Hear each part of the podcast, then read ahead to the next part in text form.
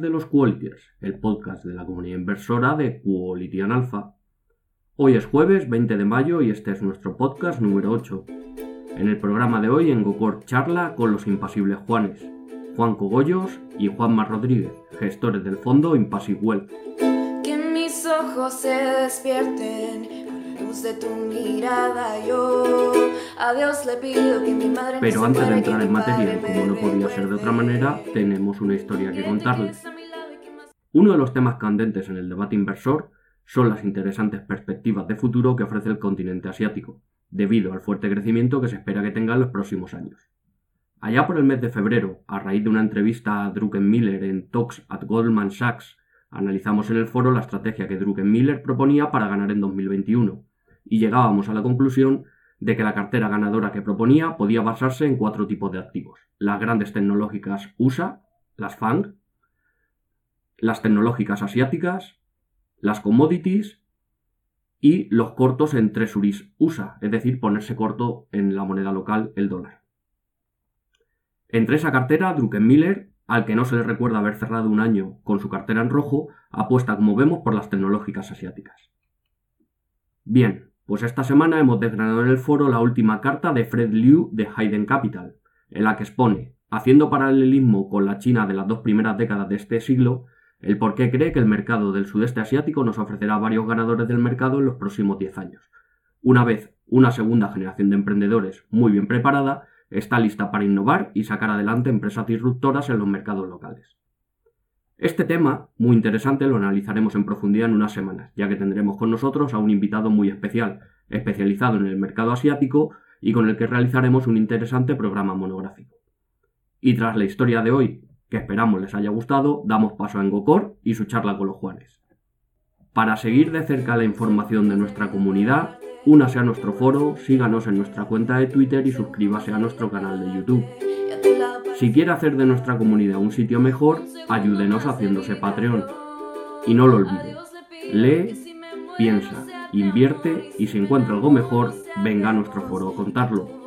Bienvenidos todos dentro del octavo podcast de Quality Alpha. Si me muero sea de amor y si me enamoro sea de vos. Que tu voz es corazón. Todos los días a Dios le pido que si me muero sea de amor. Si me enamoro sea de vos. Que tu voz es corazón. Todos los días yo a Dios le pido. Hola, hola, hola, queridos Qualities queridos amigos inversores, inversoras, inversionaurios, bienvenidos a otro programa más de nuestro canal de Quality and Alpha. Hoy tenemos a dos inversores impasibles, dos personas excepcionales. Tenemos a Juan de Impassive Well y a Juanma, muchos los conocéis.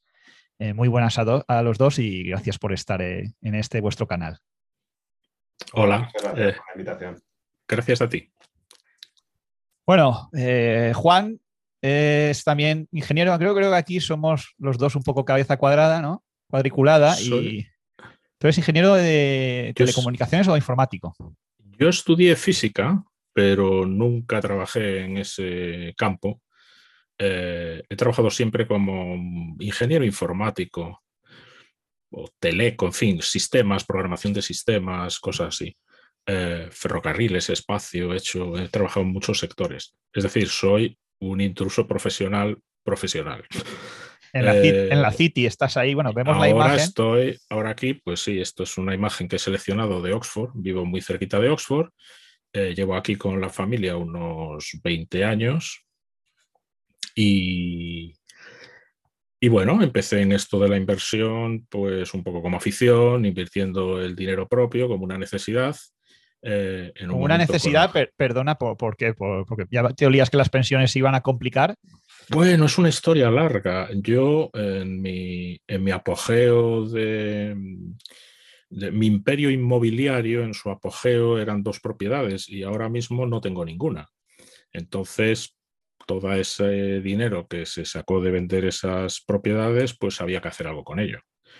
Aparte de eso, efectivamente, eh, el futuro, las pensiones, el, no sé, el dar a los hijos pues cosas buenas, educación, el tener una, el tener una seguridad de cara al futuro. Eh, las pensiones aquí ya son muy bajas. Es decir, a lo pues, mejor, a lo no sé. mejor es- tienen, son como tienen que ser, ¿no? O es que en España igual es que son demasiado altas. Yo creo que esa va a ser la tendencia y no hay nada como mirar a países que ya han... Vamos a ver, aquí el gasto sanitario es gigantesco y el gasto de pensiones es más reducido. En España yo creo que es un poco la inversa. Pero las pensiones españolas, claro, son difíciles de, so- de sostener, no digamos las francesas. Aquí yo creo que si me jubilase, no sé, yo puedo cobrar de jubilación del gobierno a lo mejor unos 400, 500 euros al mes, como mucho son unos 70 libras, 80 a la semana, 100 como máximo. Es decir, son, son, por eso hay mucha gente mayor que trabaja y, y de hecho jubilación como tal, que ya no puedes trabajar nunca más, eso como que no existe. O sea, ves a gente bastante mayor todavía trabajando para complementar y vivir. E- Es muy diferente, la verdad. Pero bueno, vamos a ver, el, el futuro es incertidumbre y la incertidumbre se mitiga pues teniendo, teniendo activos y teniendo patrimonio. Ese es el, ese es el resumen, ¿no? En una línea. Bueno, y tenemos, po- perdona, sí. Juan, tenemos también a Juanma, que es arquitecto de profesión, ¿no? que se dedica al cálculo de estructuras. ¿eh? Es un poquito de intrusismo profesional, pero se lo vamos a permitir. Y, y bueno, eh, yo tenía, Juanma, un amigo que, tengo un amigo que es ingeniero caminos, que se dedica al cálculo de estructuras, y yo le decía, hostia, ¿y, y a ti eso te gusta? Digo, acabas ahí de- después de 10 años estudiando y un máster y un doctorado y te pones ahí cada ordenador a calcular, es como si siguieras estudiando toda tu vida, ¿no? Sí, sí, sí. Ahora ya calculo menos, ¿no? Pero claro, yo tuve un estudio, una empresa donde calculábamos estructuras y además nuestro nuestro eslogan era cálculo de arquitectos para arquitectos. y así, claro, teníamos una ventaja competitiva respecto a vosotros, ¿no? Los ingenieros de caminos. Y nos fue muy bien, claro, durante la época, claro, pillamos todos los años buenos, desde el 2000, yo abrí el estudio creo en el 99 incluso, 98, 99. Teníais un buen foco ahí, ¿eh? Estudios, cálculo de Sí, estructuras sí. de arquitectos para arquitectos. Claro, claro, hablamos Ah, el claro, mismo ahí. idioma, te vamos a calcular las estructuras bien porque somos como vosotros, no como los ingenieros. y tú en el estudio, pues, eh, claro, pues todos los años buenos ¿no? de la burbuja inmobiliaria, que había muchísimo trabajo, que te costaba contratar a gente, ¿no? Y cuento la- las anécdotas de buscar, de buscar gente en los estudios y, y la, la entrevista de trabajo acababa al revés. Te decían ellos, bueno, pues ya te llamaré que tengo otras ofertas, ¿no? Era, era el, mundo, era el mundo al revés. ¿Cómo ha cambiado, cómo ha cambiado el panorama? ¿eh? Sí, sí, tremendo, ¿eh? Tremendo. Y en las obras lo mismo, en las obras de, se iban las cuadrillas de una obra a otra porque les pagaban más, eh, era tremendo. Y tú ibas a las, a las direcciones de obra con, con tu, con tu SEAT y, y veías ahí el Porsche Calle, el BMW y era del instalador de aire acondicionado, el, el de la carpintería, sí. Yo, tremendo. recu- yo recuerdo a albañiles decirles, oye, que necesitamos a alguien aquí para, para hacer tabique. Mm. Que ya entonces todavía se hacía tabique de ladrillo a metros, ¿no? Mm. Y decían, ¿cuánto, ¿cuánto pagáis? Pues 1.800 euros limpios al mes. Y Mm. no querían trabajar. sí, pero eso era por eso ante- no se hasta levantaba. 2008. Exacto, era, era bien complicado. Y dices, ostras, si no los gano yo, coño, de ingeniero. Claro. Y bueno, y se veía venir. La verdad es que los que estábamos dentro, yo, yo recuerdo de comentárselo a mi mujer, ¿no? De que esto digo, hay que aprovechar lo que dure, que esto no puede durar, no puede durar. Y en el 2006, 2007 se veía claramente. Y, y de pronto es que fue, nuestro sector, fue todo o nada, de golpe, de golpe. Entonces, bueno, Sí. eh, los estudios habían crecido mucho, con muchos salarios, pues claro, lo pasaron mal. Nosotros éramos un estudio pequeñito y, y bueno, pues nos mantuvimos así dos añitos, dos añitos y medio más y en el 2009 ya pues cerramos.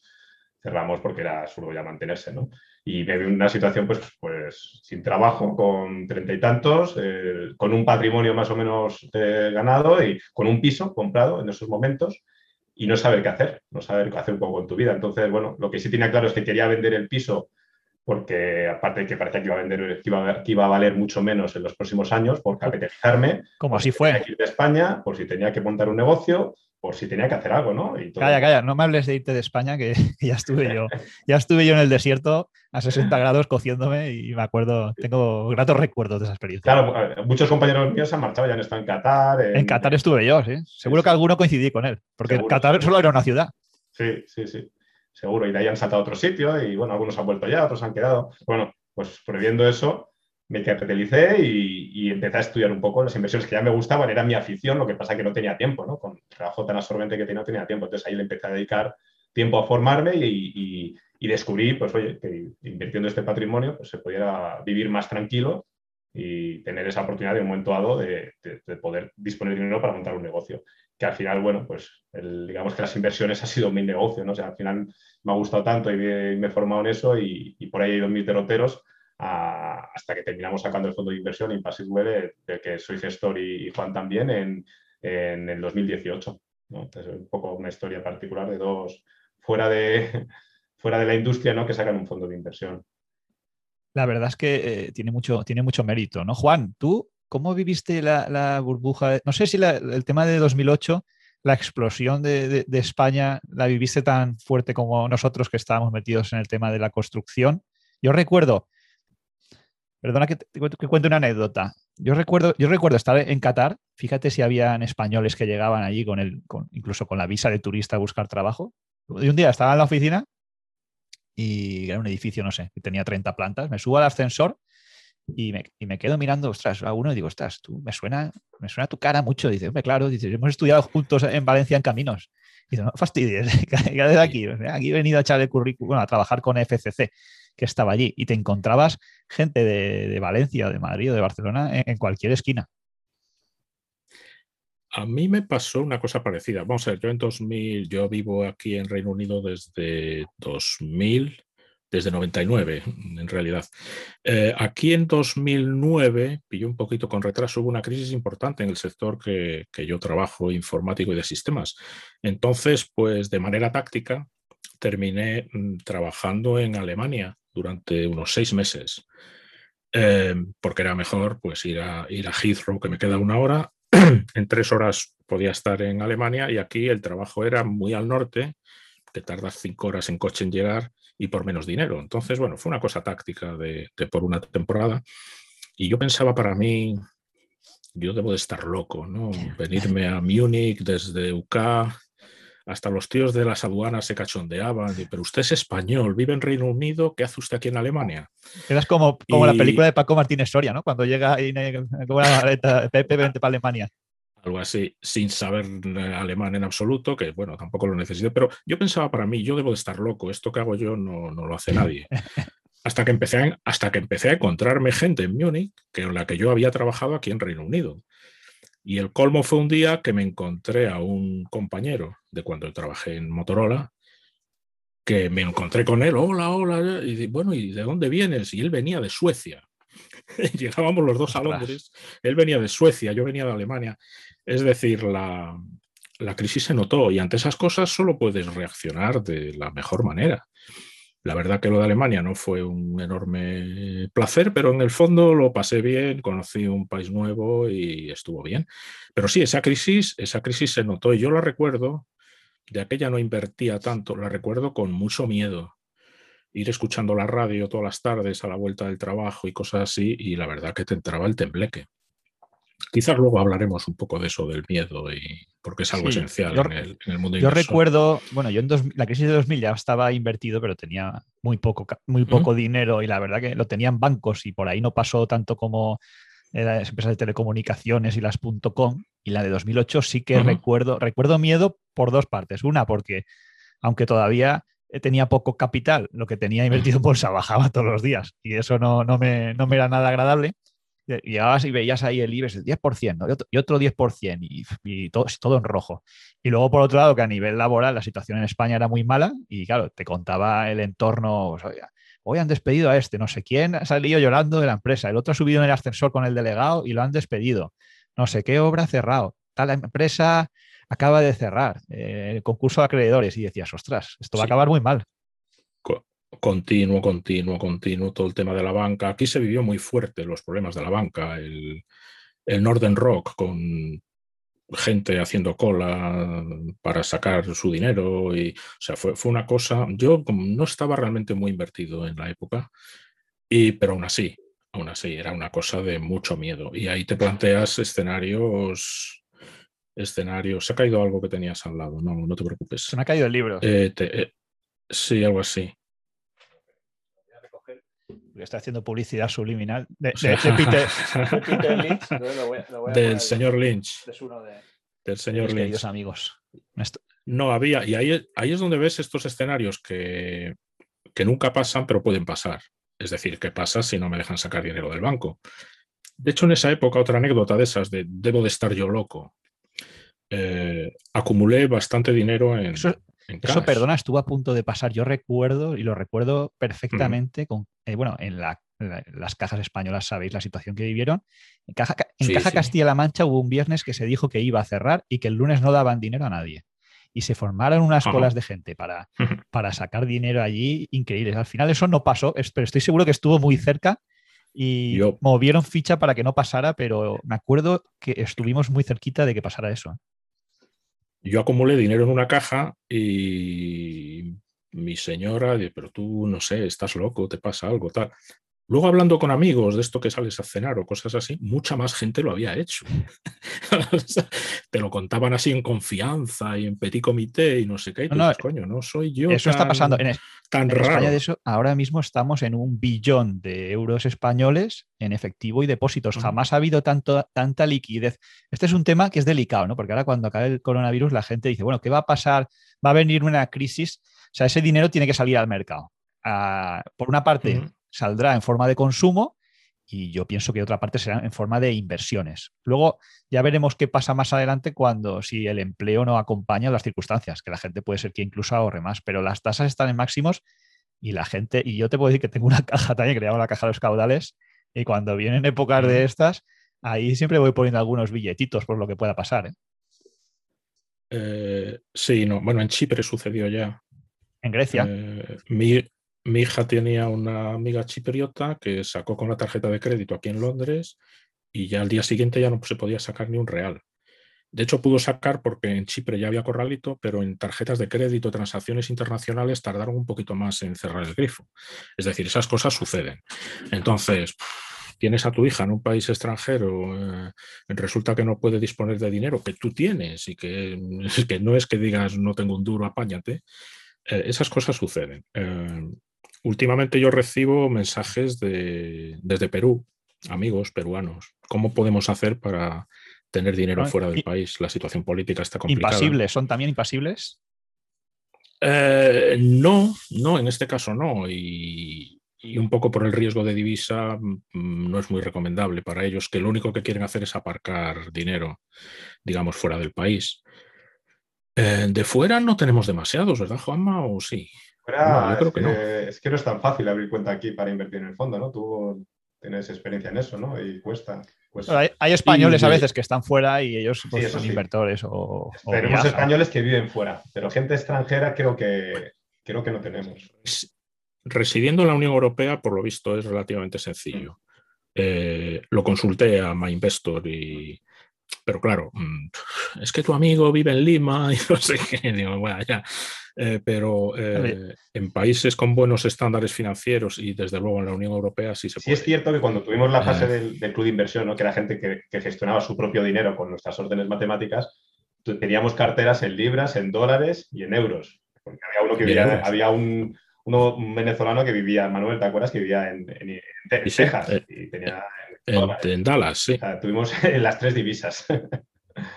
sí, sí, pero bueno. Si te parece, si te parece, Juan, vemos un poco vamos la página web que habíamos comentado para explicar un poco para. Bueno, los, casi todo el mundo yo creo que os conoce, aunque siempre habrá alguien que todavía no. Entonces, un poquito más eh, quiénes sois y qué es lo que hacéis. bueno, tenéis un, fondo antiguamente en la gestora Esfera Capital, que ahora está en Antbank disponible. Creo que está también en la banca March y en My Investor. No sé si lo tenéis disponible en algún sitio más. En Renta 4 lo tenemos también.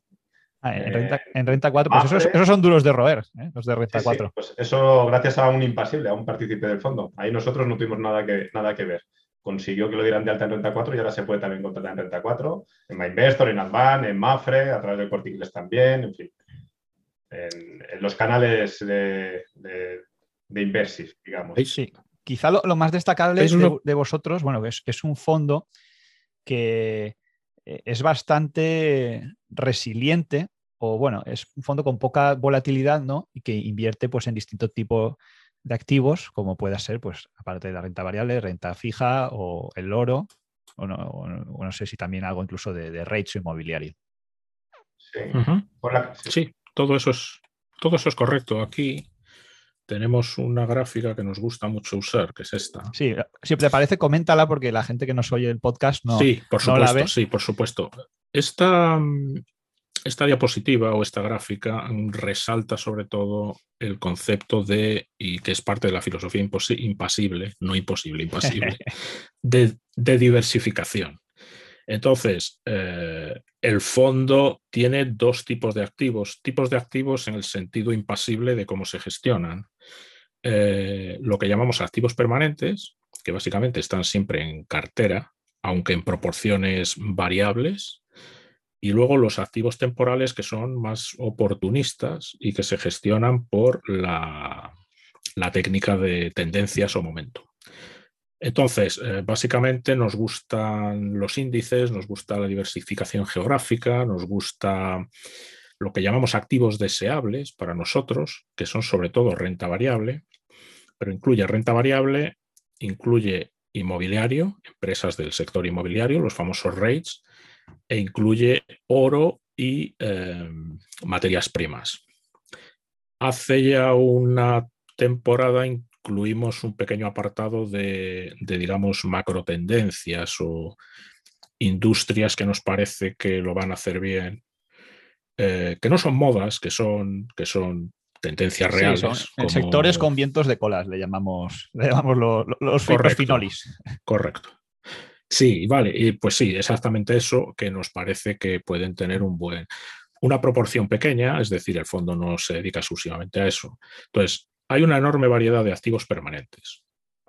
¿Cómo se gestionan? Pues se gestionan con unas reglas matemáticas que básicamente intentan eh, comprar barato y vender caro. ¿Qué consideramos barato o caro? No hacemos análisis fundamental, ni valoración, ni cosas por el estilo. De todas formas, valorar un índice como el SP500 pues es bastante complicado. Entonces, para nosotros barato es mm, si la historia de compras de ese activo, el precio medio es tanto, pues por debajo es barato, por encima es caro. Eh, si baja mucho, es decir, tampoco está comprando y vendiendo justo en esa línea en cuanto baja y sube, no es un no es trading, no es trading de alta frecuencia. De hecho, el, chequeo de si hay que comprar o vender se, hace una vez al mes. Es decir, es algo tranquilo. Y hay una franja sobre la cual dices, bueno, barato, pero todavía no suficientemente barato. Eso, eso son unas reglas que ya están preestablecidas.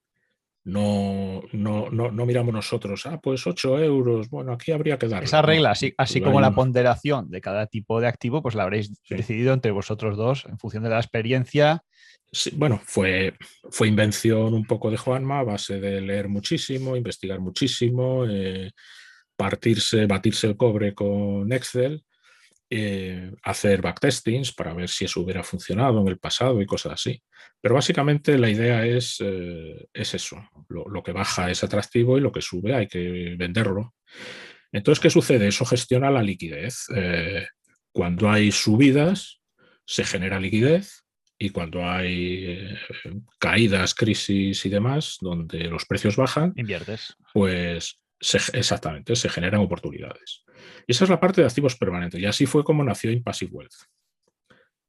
Eh, bien, entonces, eh, la fase 2 fue introducir los activos temporales. ¿Por qué motivo? Porque eh, la, inversión en cada activo, cada activo tiene asociada una liquidez, se suele hacer de primeras, a falta de mejor criterio, al 50-50. O sea, 10.000 euros de SP500, 10.000 euros de liquidez y la liquidez era más o menos eh, cash o equivalentes, renta fija muy corto plazo, cosas así. ¿Qué pasa? Que teniendo mucha liquidez hay un coste de oportunidad eh, sustancial, enorme. Entonces, había que buscar una opción buena para poder un poco sacarle jugo a esa liquidez. Y de ahí surgió los activos temporales, que son que parte de esa liquidez, que sigue siendo liquidez, es decir, dinero disponible para si hay bajadas, comprar activos permanentes, se invierte por eh, momentum, inspirados por Gary Antonacci, su libro y sus artículos. Entonces, eh, en este método de tendencias, y esta es una cosa que es importantísimo entenderla, eh, se compra o se tiene en cartera lo que está en tendencia ascendente en el último año son también acciones y se sale de esos activos, por eso es algo oportunista, cuando esa tendencia del último año se torna, digamos, negativa. Entonces, lo que es importantísimo entender es que, aunque esto parece contradictorio con la gestión de, con reglas matemáticas de los activos permanentes, no lo es. Y ambas estrategias juntas se comportan, en fin, un curso diría que hay sinergia, se comportan mejor ambas eh, juntas que cada una por separado. Eh, la clave es que las tendencias funcionan a corto plazo. Un año es lo que se usa para hacer la verificación.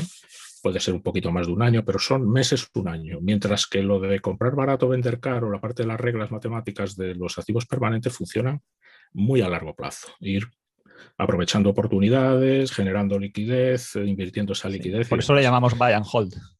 Eso es. Exactamente, la parte de permanentes es buy and hold con rebalanceos de la liquidez. Eh, y, eh, y, en temporales pues hay dual momentum y hay un momentum por factores. Eh, ese es, digamos, lo básico.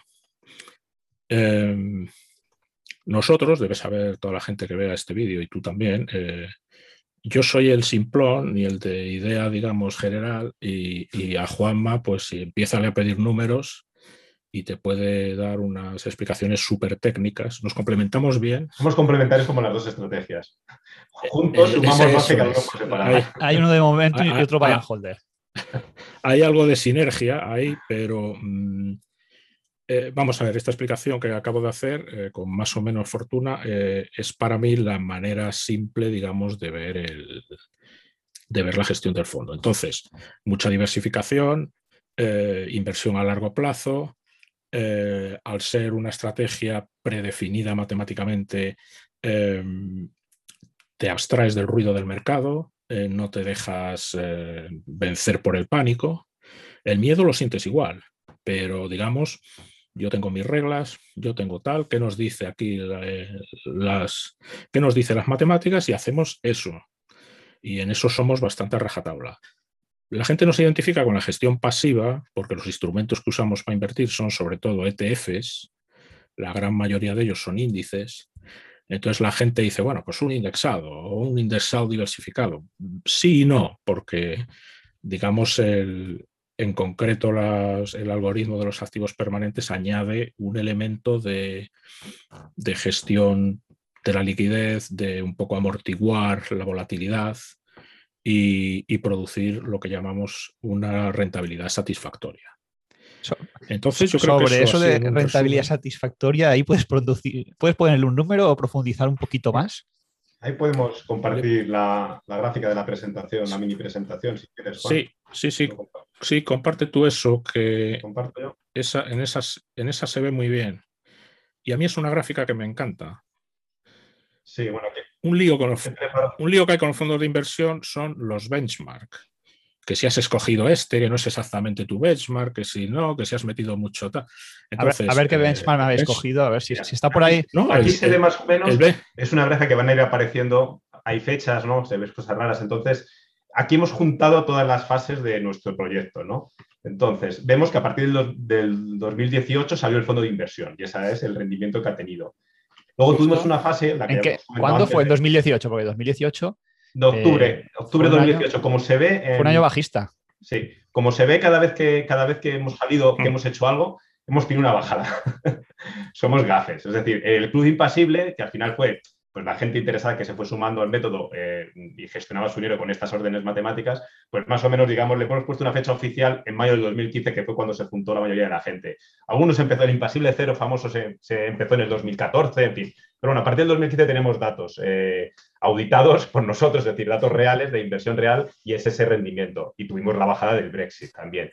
Y luego, los trabajos anteriores, lo que pone en noviembre de 2010, yo revisando, pues mis primeras inversiones indexadas con este algoritmo tal, pues fueron más o menos en, por noviembre del 2010, que también me, tragué la caída del 2011. ¿no?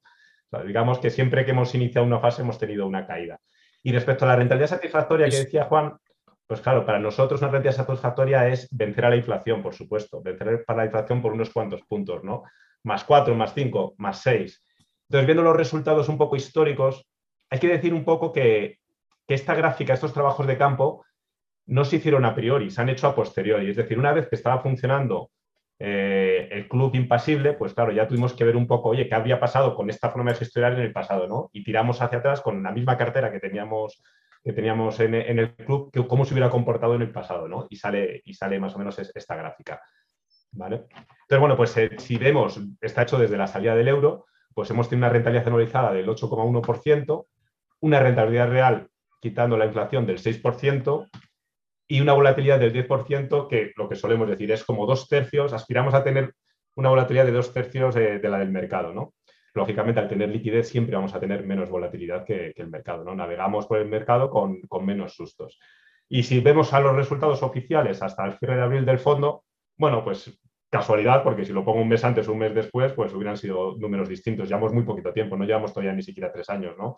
ya sabes que a una inversión a largo plazo necesitan que pasen cinco, seis, siete, diez años para tener los números más, más exactos. ¿no? Pero bueno, hemos dado una rentabilidad anualizada hasta ahora del 7,1, real del 6,5, una época de alta volatilidad, ¿no? porque eh, la, renta variable global ha tenido casi un 20% de volatilidad y nosotros pues un 13,3. Pero más o menos se corresponden con los números del, del backtesting. ¿no? Y esto es la franja roja. La, línea roja es la rentabilidad, de, eh, es la, inflación, eh, lo que comprabas con 100 euros, ahora prácticamente necesitas 160 euros.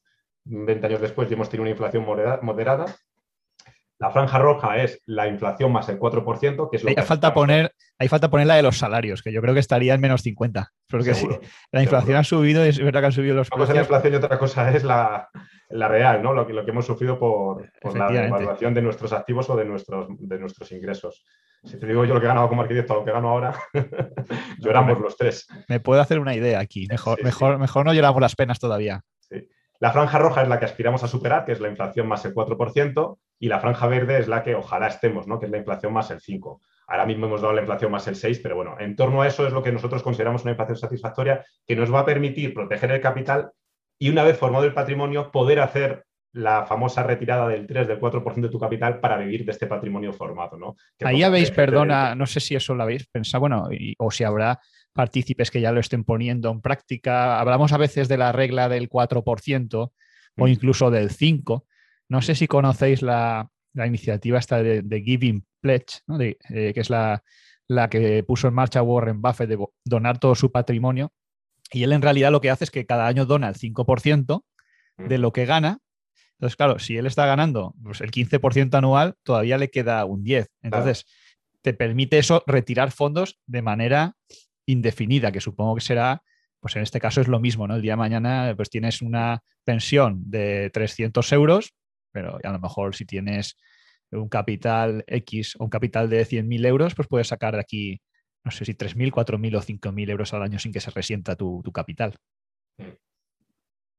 Sí, sí, es muy, interesante. Sí, sí, se basa en lo mismo, ¿no? Al final, si, si, tienes una inversión que te da por encima de esos rendimientos, pues puedes hacer retiradas y, y bueno, pues hay prácticamente un 99, ¿no? Según simulaciones Monte Carlo, un 99,9% de posibilidades de que la inversión no se agote y pase a tus herederos, ¿no? De hecho, aquí si se mantuviera la rentabilidad, pues tú podrías sacar la rentabilidad real, porque ya estás descontando la inflación todos los años, ¿no? Claro. Lo que pasa es que como el fondo, la renta variable es volátil y el fondo, eh, nosotros, nuestro, lo que ha dicho Juan, nuestro activo preferido es la renta variable. Somos un fondo orientado a crecimiento, no somos una cartera permanente ni tenemos renta fija, no tenemos la renta fija nuestra es liquidez y lo más parecido a que haya la liquidez, que es renta fija de corto plazo de empresas, ¿no? No tenemos deuda de, gobiernos.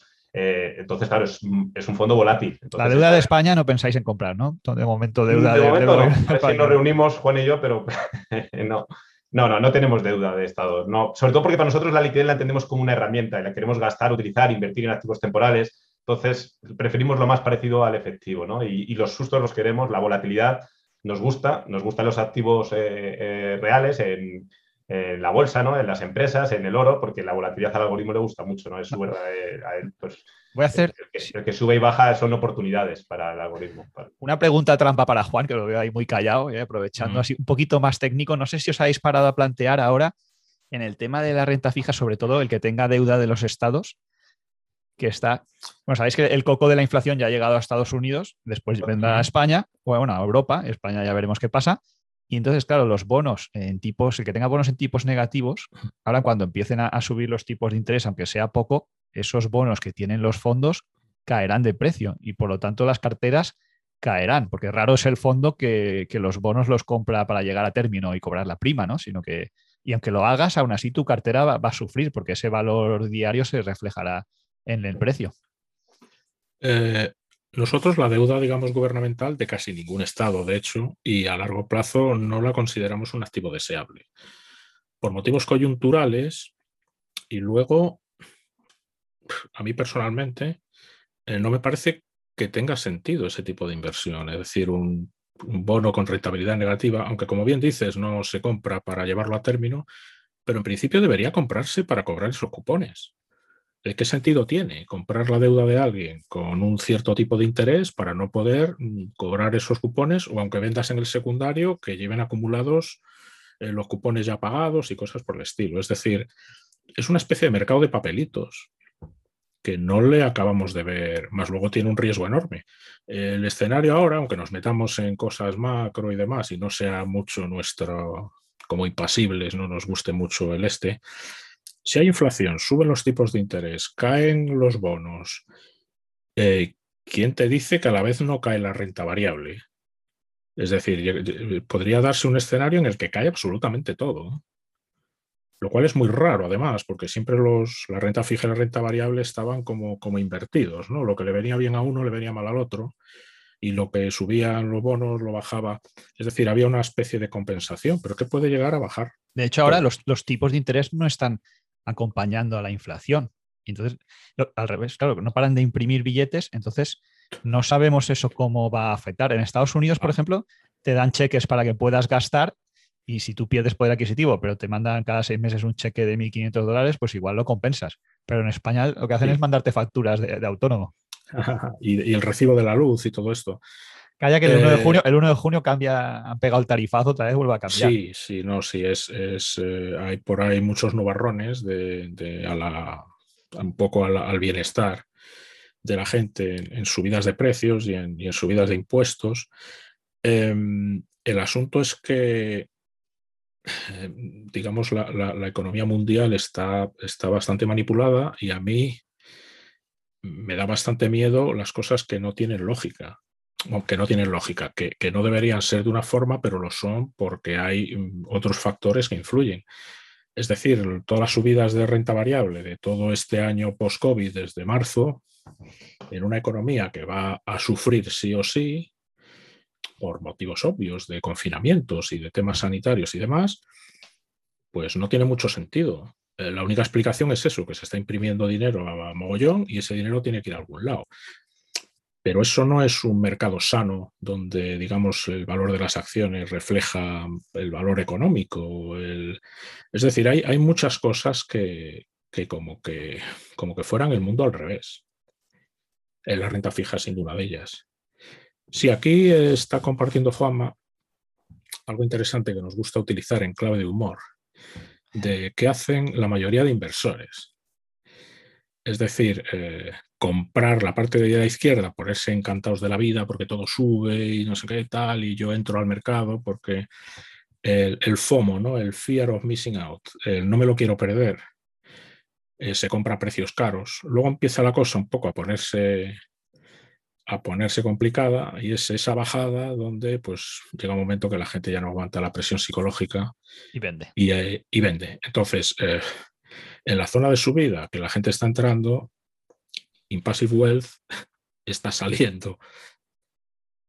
Y en la parte y en la parte de caída, por paquete, oh, sí, efectivamente, eso es importante, Juanma, gracias.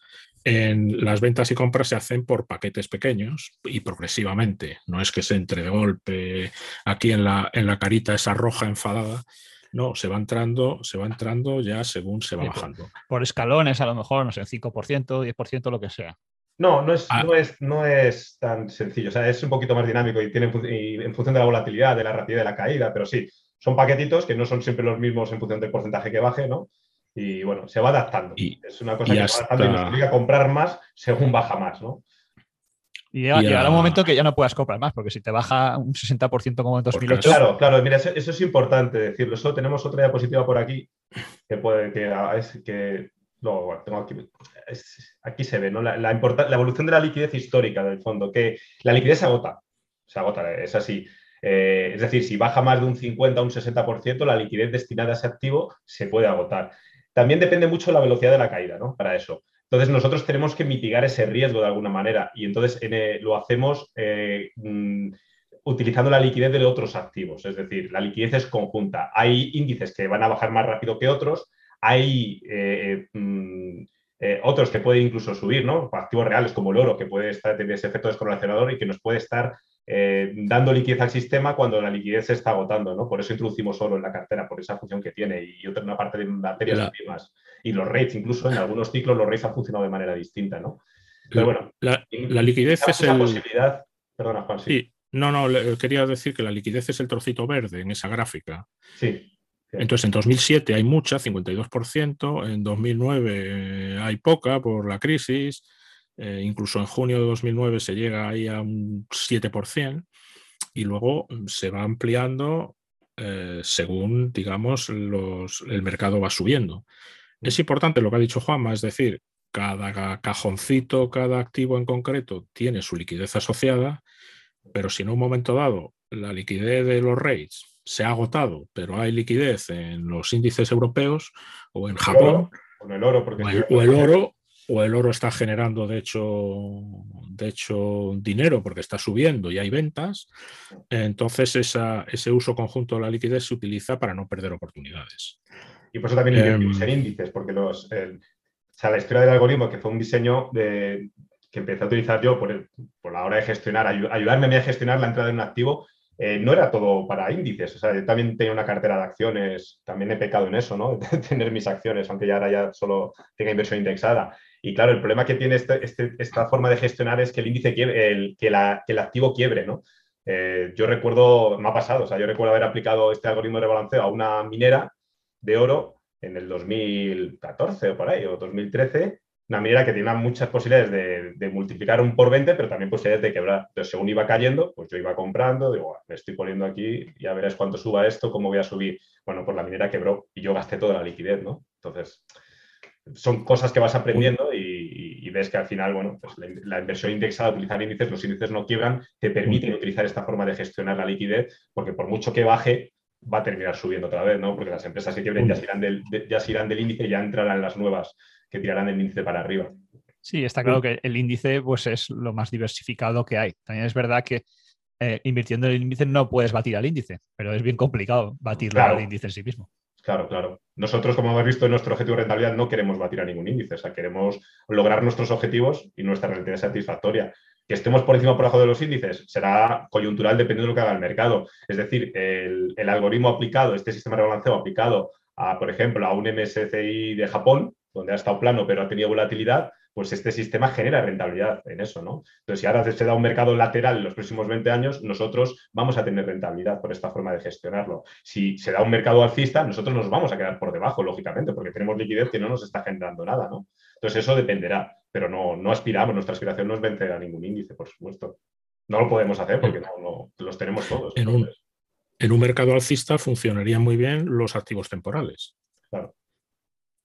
De ahí viene un poco la, la complementariedad. También en un cierto momento histórico de desarrollar el método, eh, se recurrió a mm, si un activo se queda invertido respecto a su liquidez por debajo de un X por cien, es decir, a veces por la evolución de precios, las compras, las ventas, en un momento dado, si lo dejaras correr, en un momento dado dices, ah, caray, si solo tenemos un 30% invertido en emergentes, entonces, en un cierto momento, cuando se detecta que ese porcentaje es pequeño, se reequilibra a 50-50 y se empieza otra vez, para no quedarse, digamos, muy poco invertido en algo. Por ejemplo, al menos, estamos la mitad invertidos de, cada dinero disponible para el activo. ¿no? Por eso aquí, en las ruedas estas, se ve que los activos permanentes van a ser como poco el 50% del fondo y pueden llegar a ser el 100% en una bajada, el 97%, porque hay que dejar un 3% de liquidez por CNMV ¿no? en el fondo. Pero vamos, que podemos llegar a ser un fondo 100% de renta variable si se da una bajada grande.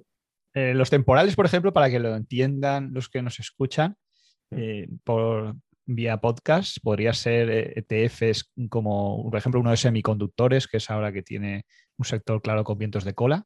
No, los, activos permanentes, ahí, bueno, pues tenemos una set allocation típico, ¿no? De, típico de, dividir la riqueza disponible entre los activos deseables, eh, dividiendo entre Europa, Estados Unidos, Japón, emergentes.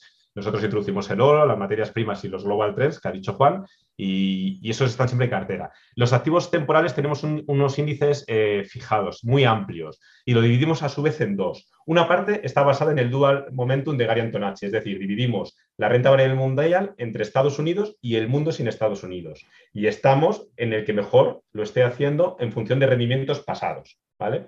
Y eso más o menos es la mitad de los activos temporales. Y la otra mitad de los activos temporales eh, utilizamos momentum de factores mundiales, es decir, tenemos los cinco factores mundiales que hemos seleccionado que nos gustan a nosotros, que es el, factor valor, el factor momentum, valga la redundancia, el, factor size, el factor quality y el factor, ¿cuál es el otro? Eh, y el factor de baja volatilidad. Y lo mismo, basando en los rendimientos pasados, estamos en uno o en dos de ellos. Por ejemplo, hemos estado todo el 2020 en el factor momentum desde que entramos, después del COVID, y ahora hemos rotado al factor value y al factor tamaño, ¿no? porque han empezado a mejorar los rendimientos pasados. Luego, y vamos a tener esos índices. O sea, digamos que sobreponderamos la cartera permanente con lo que mejor lo esté haciendo, pero a nivel geográfico y a nivel de factores. No vamos a tener nunca de momentum el oro, por ejemplo, porque es demasiado volátil para nuestro gusto y, las tendencias no funcionan tan bien.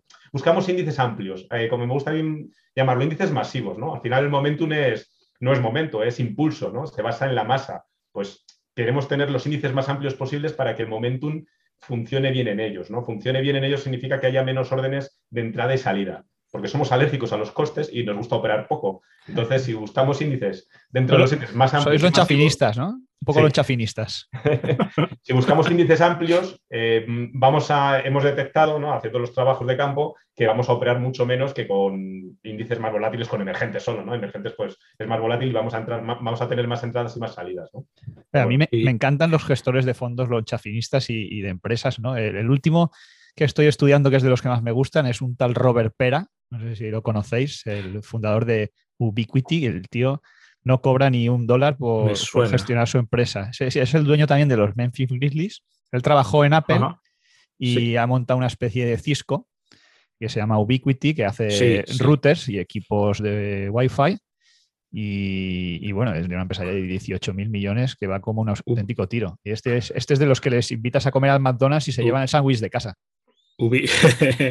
Ubiquity me suena, sí, hay, gente así, ¿eh? creo que era el dueño de Ikea. El dueño de Ikea se compraba la ropa en tiendas de segunda mano. Ingrid Kamprad, sí, sí, iba a los supermercados a comprar los yogures caducados. Eso lo aprendí de él. El mismo Buffett, el mismo Buffett vive en la misma casa desde ni se sabe. Eh, aquí en los supermercados hay una sección que a mí también me gusta bastante, que se llama Reduce to Clear que es lo que caduca en las próximas 24 horas, lo saldan, lo descuentan y te lo llevas y te lo comes ese día para cenar. Y me parece una gran idea, ¿no? Porque es, comida que no se tira a la basura. Eh, y te ahorras un 30% a lo mejor, ¿no? Sí, ¿no? Hay gente, hombre, es un poco triste ver cómo, digamos, eh, no es que la gente se agolpe, pero cuando hay crisis y la cosa está seria, ves que hay más público de lo normal en esa zona. Yo estuve de intercambio en, Reino Unido en 1995. En concreto estuve en una ciudad que se llama Norwich. Ah, sí, si te suena. Y me llamó la atención, me tocó una familia un poco rara ahí. Y un día salimos por ahí, no, tenían coche, íbamos a los sitios corriendo. Son, todas raras las familias, no tuviste, no, no, era personal contigo. Pues pasamos por un supermercado y acababan de tirar los productos que iban a caducar o estaban caducados y aquellos se pararon allí, empezaron a rellenar como si fuera a comprar el supermercado. Y yo estaba alucinada ahí de ver cómo, cómo se lo llevaban todo. No, sé si avergonzado, pero no sé, me, resultó muy, muy extraño, ¿no? Les encantan las gangas a los británicos. Si algo tiene un precio de escándalo, ya ni se plantean si lo necesitan. es una cosa tremenda. Otra cosa que quería preguntaros aquí, eh, porque esto seguro que si eh, la cartera impasible lo hubieran inventado los americanos, vamos, hubieran hecho ya 20 películas y hubieran forrado. ¿No habéis pensado hacer un libro o, algo sobre el método? Em, hemos hablado alguna vez, ¿no, Juan? De hecho, tú lo tenías. Hemos comentado alguna vez. Eh, había como varias ideas. Una era centrada en el método y en la historia del método y demás. Y otra era un libro más mm, en plan básico de educación financiera.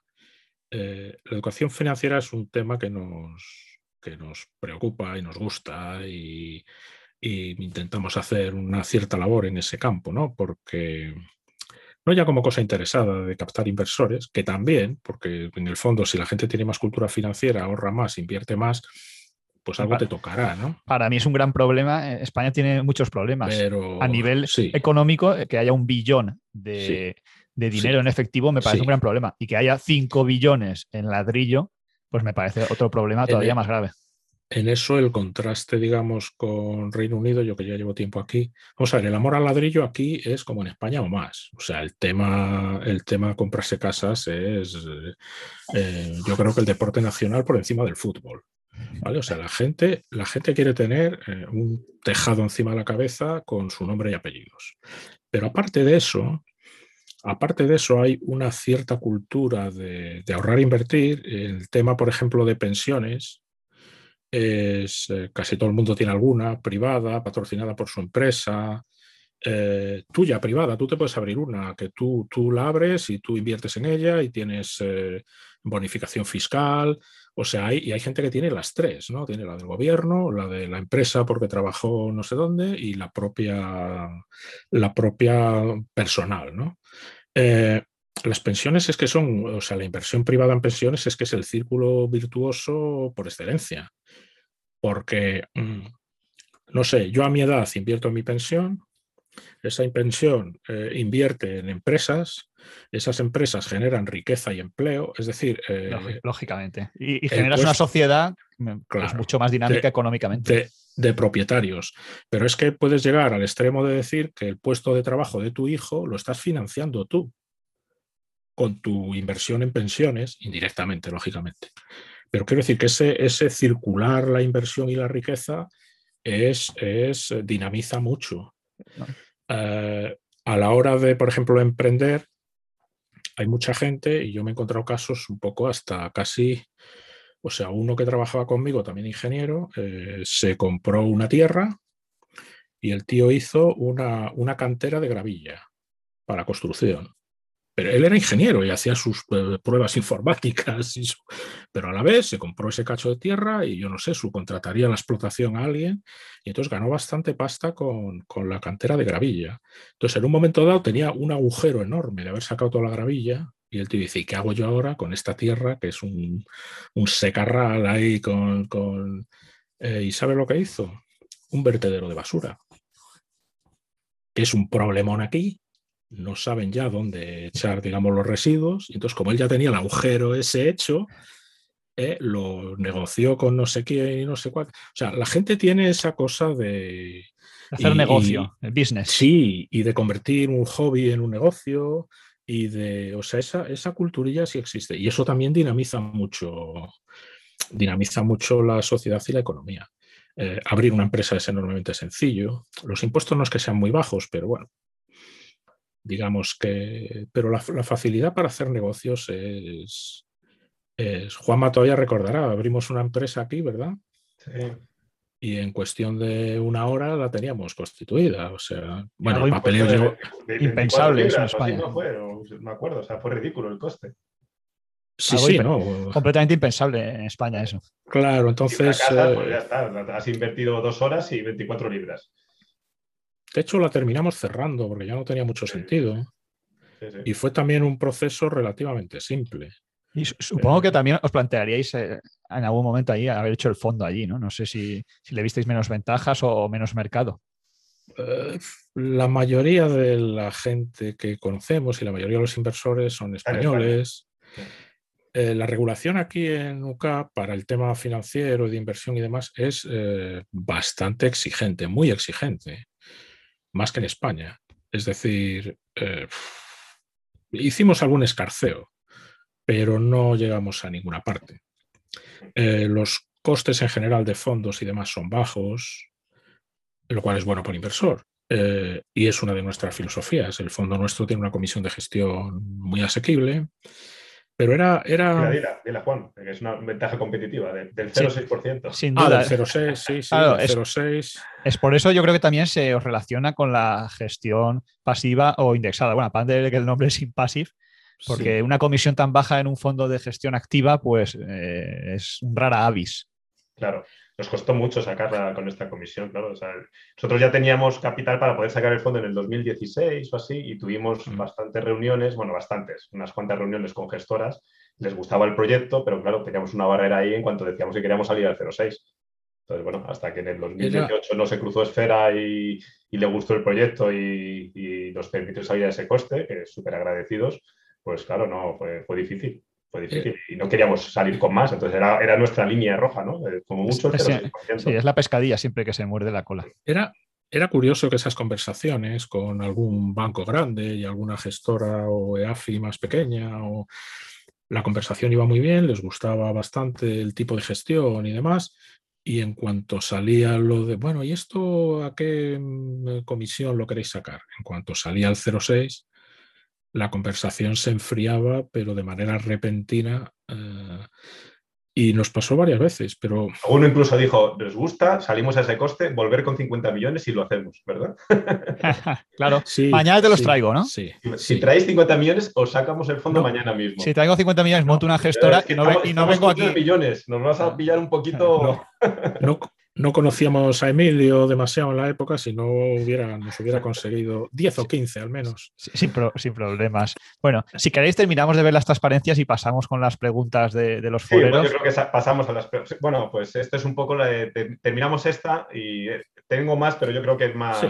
bonito contestar a, a la gente ¿no? que ha participado. Esto simplemente es un poco ver la asignación estratégica de los activos permanentes, la, de- la teoría de dónde viene la cartera, porque la cartera no la decide un algoritmo, la cartera la decidimos nosotros, ¿no? Y luego la situación actual.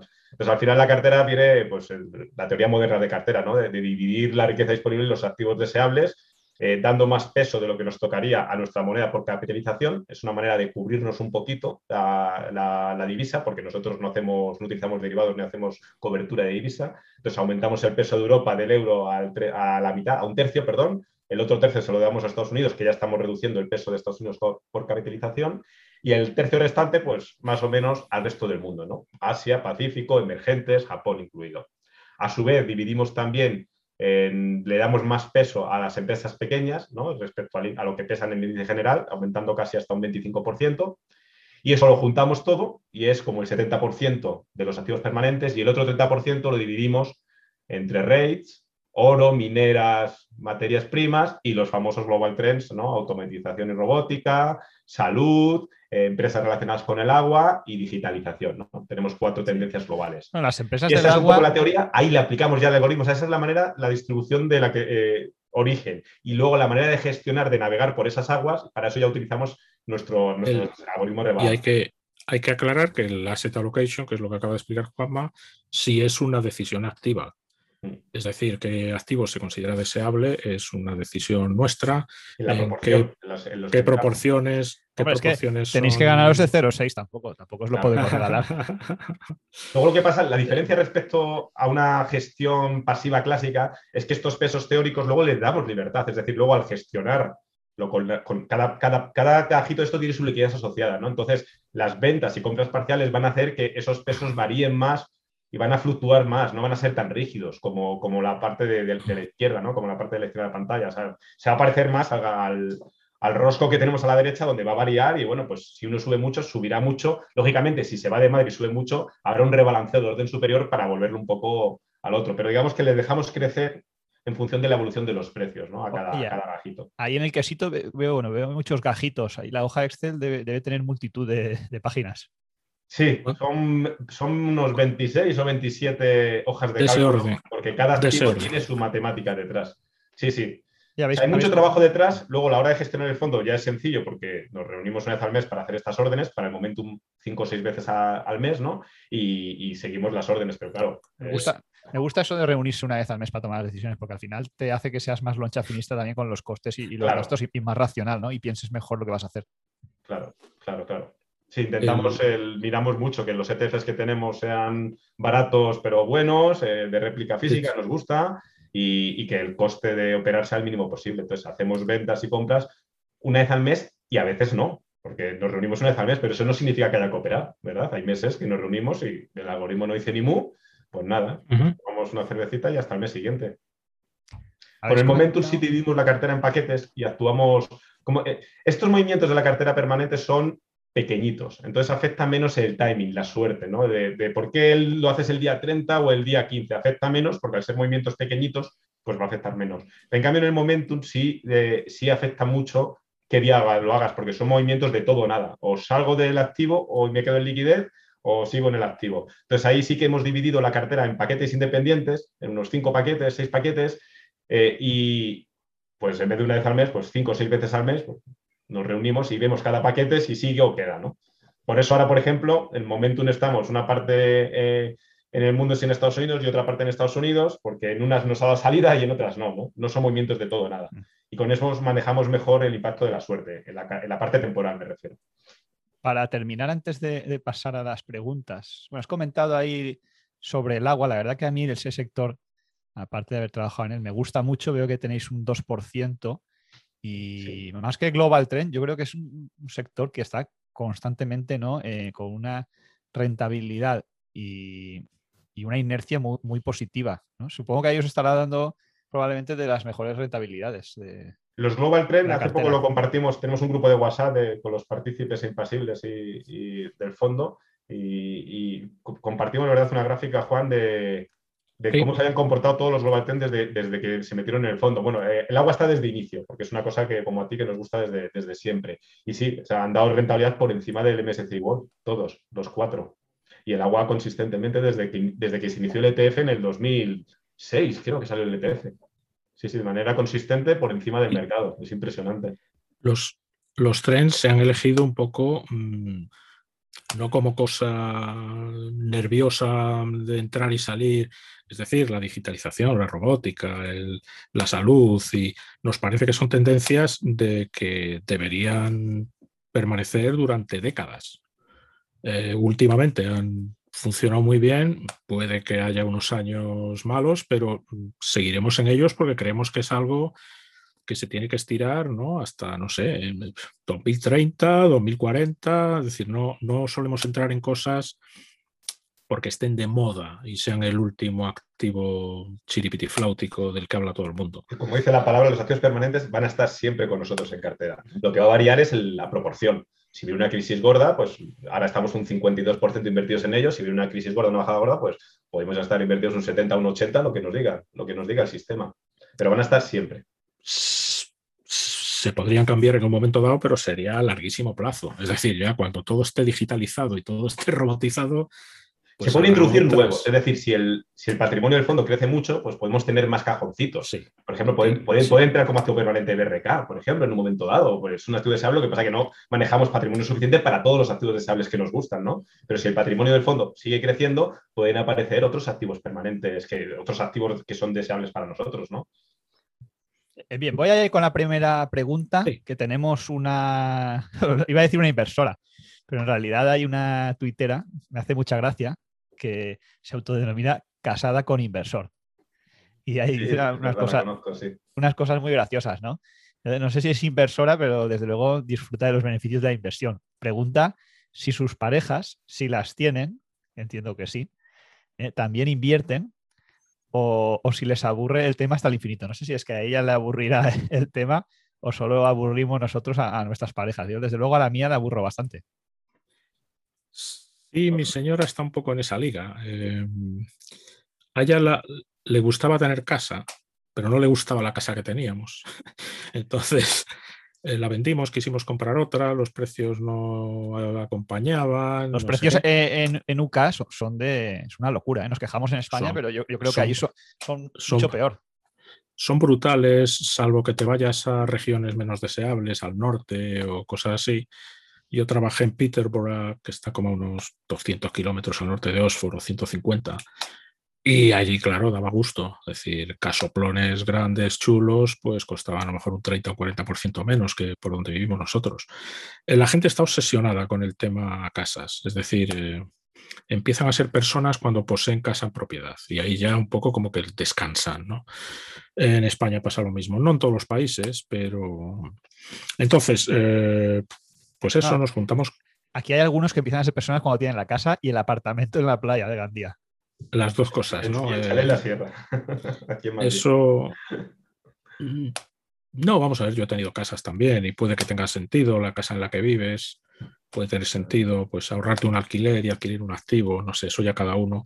El caso es que, volviendo a la pregunta, eh, no, mi mujer no está muy interesada en las inversiones y, un poco delega a mí, me deja a mí hacer, eh, pregunta cada seis meses, eh, tampoco le doy muchas explicaciones y yo creo que funcionamos bien así. O sea, yo soy impasible y ella tiene que ser requeta impasible. Eh, la verdad que según he ido aprendiendo, pues se me ha ido dando mejor. Y porque al principio, claro, pues cometí mis errores y me echaba la bronca porque el dinero de la casa era el mismo, incluso un poco menos. Pero, pero no, últimamente está muy contenta, el mercado está acompañando, y, pero no, no, va adquiriendo algunos conceptos de ahorro y e-, es ahorradora, eso sí, con lo cual un poco ella proporciona la liquidez y yo le voy dando un poco salida a eso. Em, tenemos muchísima inversión para nuestros hijos y, para nuestros nietos, que somos abuelos. Eh, te iba a eh, preguntar por eso, porque bueno, tenemos pocas inversoras, pero de mucha calidad. Alguna, incluso por ahí que trabajan alguna de las fans famosas. Y una de las preguntas que también nos, nos llamaba la atención es muy joven para ser abuelo. Eh, sí, bueno, fui padre muy jovencito, mi hija mayor tiene 30, no, nos llevamos 20 años. De hecho, celebramos, celebramos nuestro 80 cumpleaños, yo cumplía 50 y ella 30. Y, y entonces mi nieto, el chiquitín, tiene como 5 meses y, ya es inversor, ya tiene, ya tiene un dinerito invertido. Vamos, soy inversor yo para él. Un impasible ya y es ya un impasible ahí todavía lechal. Son los mejores inversores, porque hasta los 18 ni, lo mirarán. Ni se les deja que lo toquen y según anden de cabeza y demás. Pero no, mi, hija mediana y mi hijo pequeño tienen también ahí un dinerito invertido. Este, mi otro nieto que tiene tres años, pues también le... Y tenemos una tradición muy bonita, que es que que mi padre, el bisabuelo, les, les casca un, dinerito inicial para que empiecen ellos a... No una millonada, pero no está mal. Eh, y con eso y muchos años de capitalización, pues esperamos que los críos tengan, pues no sé, para su primer coche o para la universidad, irse de fiesta a Ibiza. vamos a intentar evitar eso. Eso, si lo podéis borrar del vídeo, este último comentario, por si lo, por si lo ven, por si lo ven ellos. No, bueno, pues si. Si quieres lo quitamos, ¿eh? no, hay problema. No, no, por Dios. lo, digo, totalmente en broma. Esto, el, eh, vídeo, igual dentro de 10 años, está todavía aquí en YouTube y, lo ven y dicen, mira el abuelo ahí. Y son capaces de, mira el abuelo y tal. No, yo creo que estoy convencido que estarán muy agradecidos y ojalá Ojalá yo en lugar de con 18 hubiera empezado con 18 años, no, con 18 semanas. Meses, sí, o incluso, sí, sí, o recién nacido. Mis hijas sí que empezaron, eh, mis hijas yo en cuanto pude le hice el DNI, la primera al mes, la segunda, bueno, estuvo con bronquiolitis, tardó un poco más, pero ahora que tiene 6 años ya se empieza a ver eh, un poquito el efecto del interés compuesto y la verdad es que... y se ve, dices, yo estoy igual que tú, yo tengo, yo tengo dos mellizos de 5 años yo en, eso no soy igual que Juan. O sea, yo fui padre con 42, con, lo cual. Tú con 50 no serás abuelo. ¿no? Ser abuelo pero, es que a mí me da mucha envidia, Juan, porque dices, con 50 ya eres abuelo, los hijos ya los has criado, ya no te dan faena. pero eh, Juan cuenta lo de la primera. Luego Juan ha tenido hijos cada 7 años. O sea, que tampoco. o sea, está soy... por delante y por detrás. soy. Sí, sí, producimos. Iba repitiendo. Traemos un niño al mundo cada 7, 10 años. repoblando, repoblando las islas británicas. Repoblando aquí con el Brexit hará falta. Es, abuelo y padre de adolescente también, o sea que tiene, lo tiene a, todo. A la vez, sí. No, pero vamos a ver, tú, ahorras para tus hijos. Eh, ¿Se lo gastan en tonterías o eso? ¿Se van de juerga no sé dónde? Bueno, digamos que tú has cumplido con tu obligación. Y ya lo que no puedes hacer es que mm, otras personas hagan lo que tú quieres. Eh, dando buen ejemplo, esperas que se lo gasten en algo ¿no? prudente y... Pero bueno, nunca se sabe. Lo que comentasteis antes, que me quedé con ganas de hacer un comentario, lo del 4% y retirar un 4% y demás, esa idea es enormemente poderosa. Si tú puedes tener tus necesidades de pensión cubiertas con ese 4%, el capital lo vas a dejar intacto a tus herederos. Y no solo, no solo el tema de la pensión, porque a veces hablamos, yo por ejemplo, a mí me ha servido, estando en desempleo, para tener un complemento, porque si una familia de cuatro estás en desempleo, difícilmente llegas a fin de mes.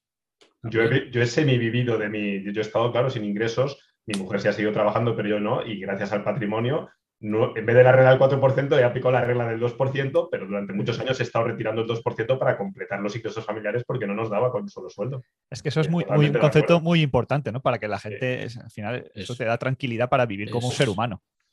Y para, y para poder sacar un negocio, para, pues si no hubiera tenido eso, luego pues el fondo pasivo no hubiera existido, porque yo no hubiera tenido tiempo para hacer mis investigaciones y mis trabajos que han desembocado en esto, que yo tampoco buscaba sacar un fondo de inversión, sino, pero no hubiera estado trabajando en esto porque hubiera tenido que estar trabajando en cualquier cosa. Para, sí, no, la, necesidad te puede hacer que trabajes en un McDonald's o en un sitio que no te guste, pues porque necesitas simplemente pagar las facturas. La libertad. Es fundamental. Y ya bueno, ya para cerrar la, para cerrar la pregunta de... Sí, sobre la, mujer de Juanma, no Sí, yo igual que Juan, o sea, pues eh, mi mujer es, eh, eh, mm, no le gusta mucho esto, pero sí le gusta controlarlo. De hecho, ella es controller en, Iberia, o sea, que le va de profesión. Y sí es cierto que ahora se ha relajado porque como ahora ya me controla la CNMV, ya no me tiene que hacer las auditorías que me hacía cada, cada dos o tres meses, porque ya estoy auditado por la CNMV. Pero bueno, confía totalmente. De hecho, a mí me da más miedo, me, da más miedo la mujer que la CMV casi. ¿eh? el patrimonio de sus padres también está invertido en el fondo, o sea que confía, confía ciegas. Y no, no, le gusta el tema, pero confía en la inversión y, y sabe que, que, es un buen mecanismo porque lo ha vivido, ¿no? Ya, yo llevo invertido, invertido, desde hace muchos años ya. Pues, después justo de la crisis, ¿no? Del 2008 empecé a invertir gran parte de mi patrimonio. Antes eran pequeñas pequeñas apuestas, ¿no? Como al final, con el tiempo, Santanderes y esas cosas. Con el tiempo se aprende, la gente aprende que al final eh, invertir no es que sea importante. todo lo ve, ¿no? ve la cartera y dice, joder, si ya hay un tercio, ya hay una cuarta parte que son beneficios, ¿no? Son muchos años, ya el interés compuesto ya lo ve ella en su, al ver los números. Entonces, claro. Yo, yo estas cosas, bueno, a mi mujer se las cuento, pero a la familia ni se la cuento porque porque es que ni se lo creerían, ¿no? o, igual se piensan que... delicado. Pensar que puedes ganar más invirtiendo, aunque sea años esporádicos, que trabajando, pues no sé, pensan que estás loco. Mm. O que tienes todo tu patrimonio invertido en bolsa, ¿no? Yo, en ese sentido, ahí pues sí que no me atrevo a contar. Que venga un COVID y pierdas dos o tres sueldos anuales, ¿no? Y, o diez. Y, pasa, y dices, bueno, pues es, el mercado es así, ¿no? Es así, efectivamente, es así. Pero vamos, yo digo, que yo digo la volatilidad de los inmuebles porque los inmuebles no cotizan, pero... Pero es que un inmueble en 2010 no se vendía ni ¿Perdona? En 2010, por ejemplo, no se vendía nada. O sea, la liquidez era cero de, unos, de los inmuebles. Exacto. Y, la, y variaban mucho los precios. O sea, yo he vivido siete años de alquiler en un piso en el anterior que vivía en este, en este llevo tres, y ahí he vivido precios reales de venta, era un bloque, todos los pisos iguales, y yo hablaba con el portero, ¿cuánto se ha vendido este? Y pisos habían vendido desde 500.000 hasta 360.000 euros. O sea, fíjate en siete años, fíjate si eso es volátil, ¿no? El mismo piso venderse en 500 o venderse en 360. yo he visto pisos con valoraciones negativas, que en Madrid y en Barcelona a lo mejor no hay, pero te vas a los pueblos o a la España vaciada y hay muchas casas que cuesta más tirarlas abajo que el valor que tiene. Claro, claro. No, estoy hablando de un barrio de Madrid residencial y, de alta demanda, ¿no? Pero eh, eso, claro, no, como lo ves, lo tienes físicamente y su valor no cotiza en los periódicos, pues te crees que no es volátil, pero anda que no es volátil también el, el inmueble, ¿no? Hay una foto que había colgado yo aquí en el foro con el tema de las entrevistas y aparecéis en la Fundación Rafael del Pino. Creo que tiene algún tiempecillo ya. Porque os muy jóvenes. ¿eh? fue una charla que dimos en el 2016 o 17, en, las cuartas jornadas de finanzas del Instituto Juan de Mariana, que nos invitaron y dimos una charla. Hay un libro muy bueno de Rafael del Pino que se llama Manual del Despilfarro. Mm. No sé si os suena, lo podéis buscar en Google, que está disponible en PDF. Es un manual pequeñito que de los años 60 y explicaba cómo llevar adelante las obras sin despilfarrar pues, en maquinaria, en movimiento de tierra. Es una serie de conceptos que son muy ingenieriles, pero que luego aplicado es el chafinismo extremo a la empresa fue lo que hizo que Ferrovial, bueno, aparte de los contactos en el gobierno y los contratos que tenía, ¿no? Porque el, hecho, el hecho de casarte con la hermana del presidente del gobierno igual influía también. Pero, pero e, ese manual está muy bien para el que no lo haya leído, se puede leer en un viaje de AVE, por ejemplo, en una o dos horitas, y, habla de, el manual de despifarro habla de lo importante, ¿no? De la contención de, gastos. Y, eso es lo que te lleva a, pues, al éxito empresarial. Yo es que por, ser un poco polémico también, eh, mucha gente en Twitter que no, no, no, intenta mejorar tus ingresos y no, no, eso de ahorrar gastos y no sé qué. ¿Los ingresos están, tu, en tu mano mejorar los ingresos? Ah, eh, aumentar los ingresos puede estar en tu mano y puede que sea posible, pero es, es difícil. O, yo lo veo Yo en- más difícil, En mi mano nunca ha estado. Yo no he podido, yo he hecho horas extras, pero nunca me las han pagado. Entonces, por ejemplo. o tener, o tener otro trabajo a lo mejor no está en tu mano conseguirlo. No, y buscas, buscas un trabajo mejor, mejor pagado y no es tan fácil.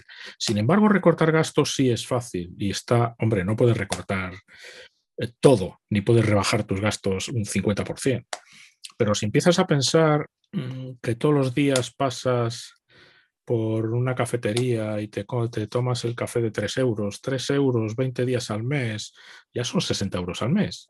Eh, luego también te gusta el no sé qué, o te la, tomas un- cervecita. unas copas el fin de semana y te tomas. Entonces, tampoco hay que ser lonchafinista ¿no? al máximo, en su máximo esplendor, pero hay montones de gastos que en, cualquier casa, yo en la mía me pongo enfermo a veces, eh, miras alrededor y la cantidad de objetos inútiles que no usas desde hace años, todavía peor, que si tuvieras necesidad de ese objeto, casi ni te acordarías de que lo tienes y te comprarías otro.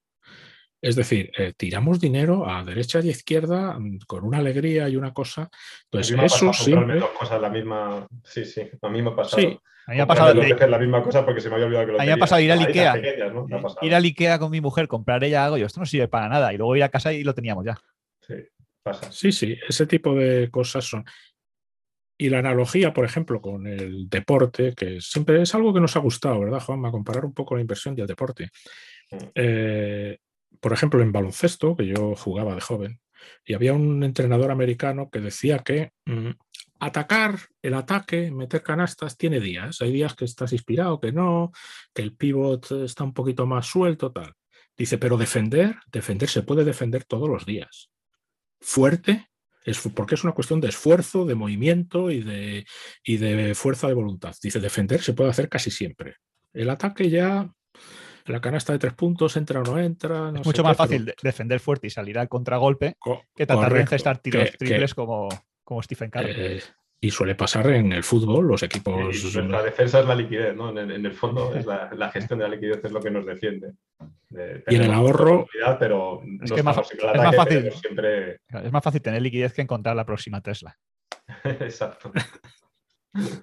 Seguimos. Sí, aquí eh, un forero DocLP, ya sabéis que la gente se pone nombres raros en, los foros, eh, hace una pregunta que le han hecho varios y dice, bueno, ¿se plantean incorporar Bitcoin en algún momento como un activo deseable? ¿Cuáles serían las características que debería tener una categoría de activo nuevo para que entre en su universo de activos? Bueno, has comentado antes BRK, no tiene que ver con el, con, con el Bitcoin. No sé esto del Bitcoin cómo va a terminar. Si al final se consolida, pues supongo que en algún momento estará directa o indirectamente en la cartera, ¿no? Claro, directo o indirectamente estará si se consolida. Eh, hoy ha salido la noticia en los medios de que la CNMV va a permitir ¿no? a los fondos de inversión españoles poder comprar ETFs que, sigan el precio, la evolución del precio de, del Bitcoin, de Ethereum. ¿no? Bueno, pues es un tema hablarlo. Eh, tenemos una posición de momento ni a favor ni en contra, es decir, si, lo estamos estudiando y es un activo que puede llegar a, ser deseable. Eh, hay cosas que nos gustan ¿no? de, de la criptomoneda ¿no? y, y, bueno, pues podría, podría ser. En el corto plazo no, pero bueno, Yo, podría ser. ¿No pensáis que es veneno para ratas, como decía Warren Buffett? No, no yo por lo menos eh, soy más a favor que en contra del Bitcoin. O sea, me gusta un poco la filosofía que hay detrás de dinero no, no controlado por los estados, eh, en fin, la, la, relación que tiene con el oro, que no se puede, que es deflacionario, en fin, hay cosas que me gustan y otras cosas pues que no, lógicamente. Yo y antes... de momento no nos gusta tanto como para poder tenerlo, hasta ahora no podíamos, ahora ya la CNMV nos permite, pero, pero bueno, es un tema a estudiar, claro que sí. Yo hace 10 años veía muy complicado lo de las criptomonedas y ahora cada vez estoy más convencido de que las criptomonedas no las crean los usuarios, las van a crear los gobiernos para que ellos puedan escapar de ese control tan exhaustivo y excesivo, ¿no? Porque es, es lo que está pasando en países como Argentina. Sí. Que allí, allí dicen que ya hay más de dos millones de cuentas de Bitcoin. Y hay, sí, sí. y hay proyectos de moneda digital, digamos, estatal en China y en Estados Unidos, los propios bancos centrales.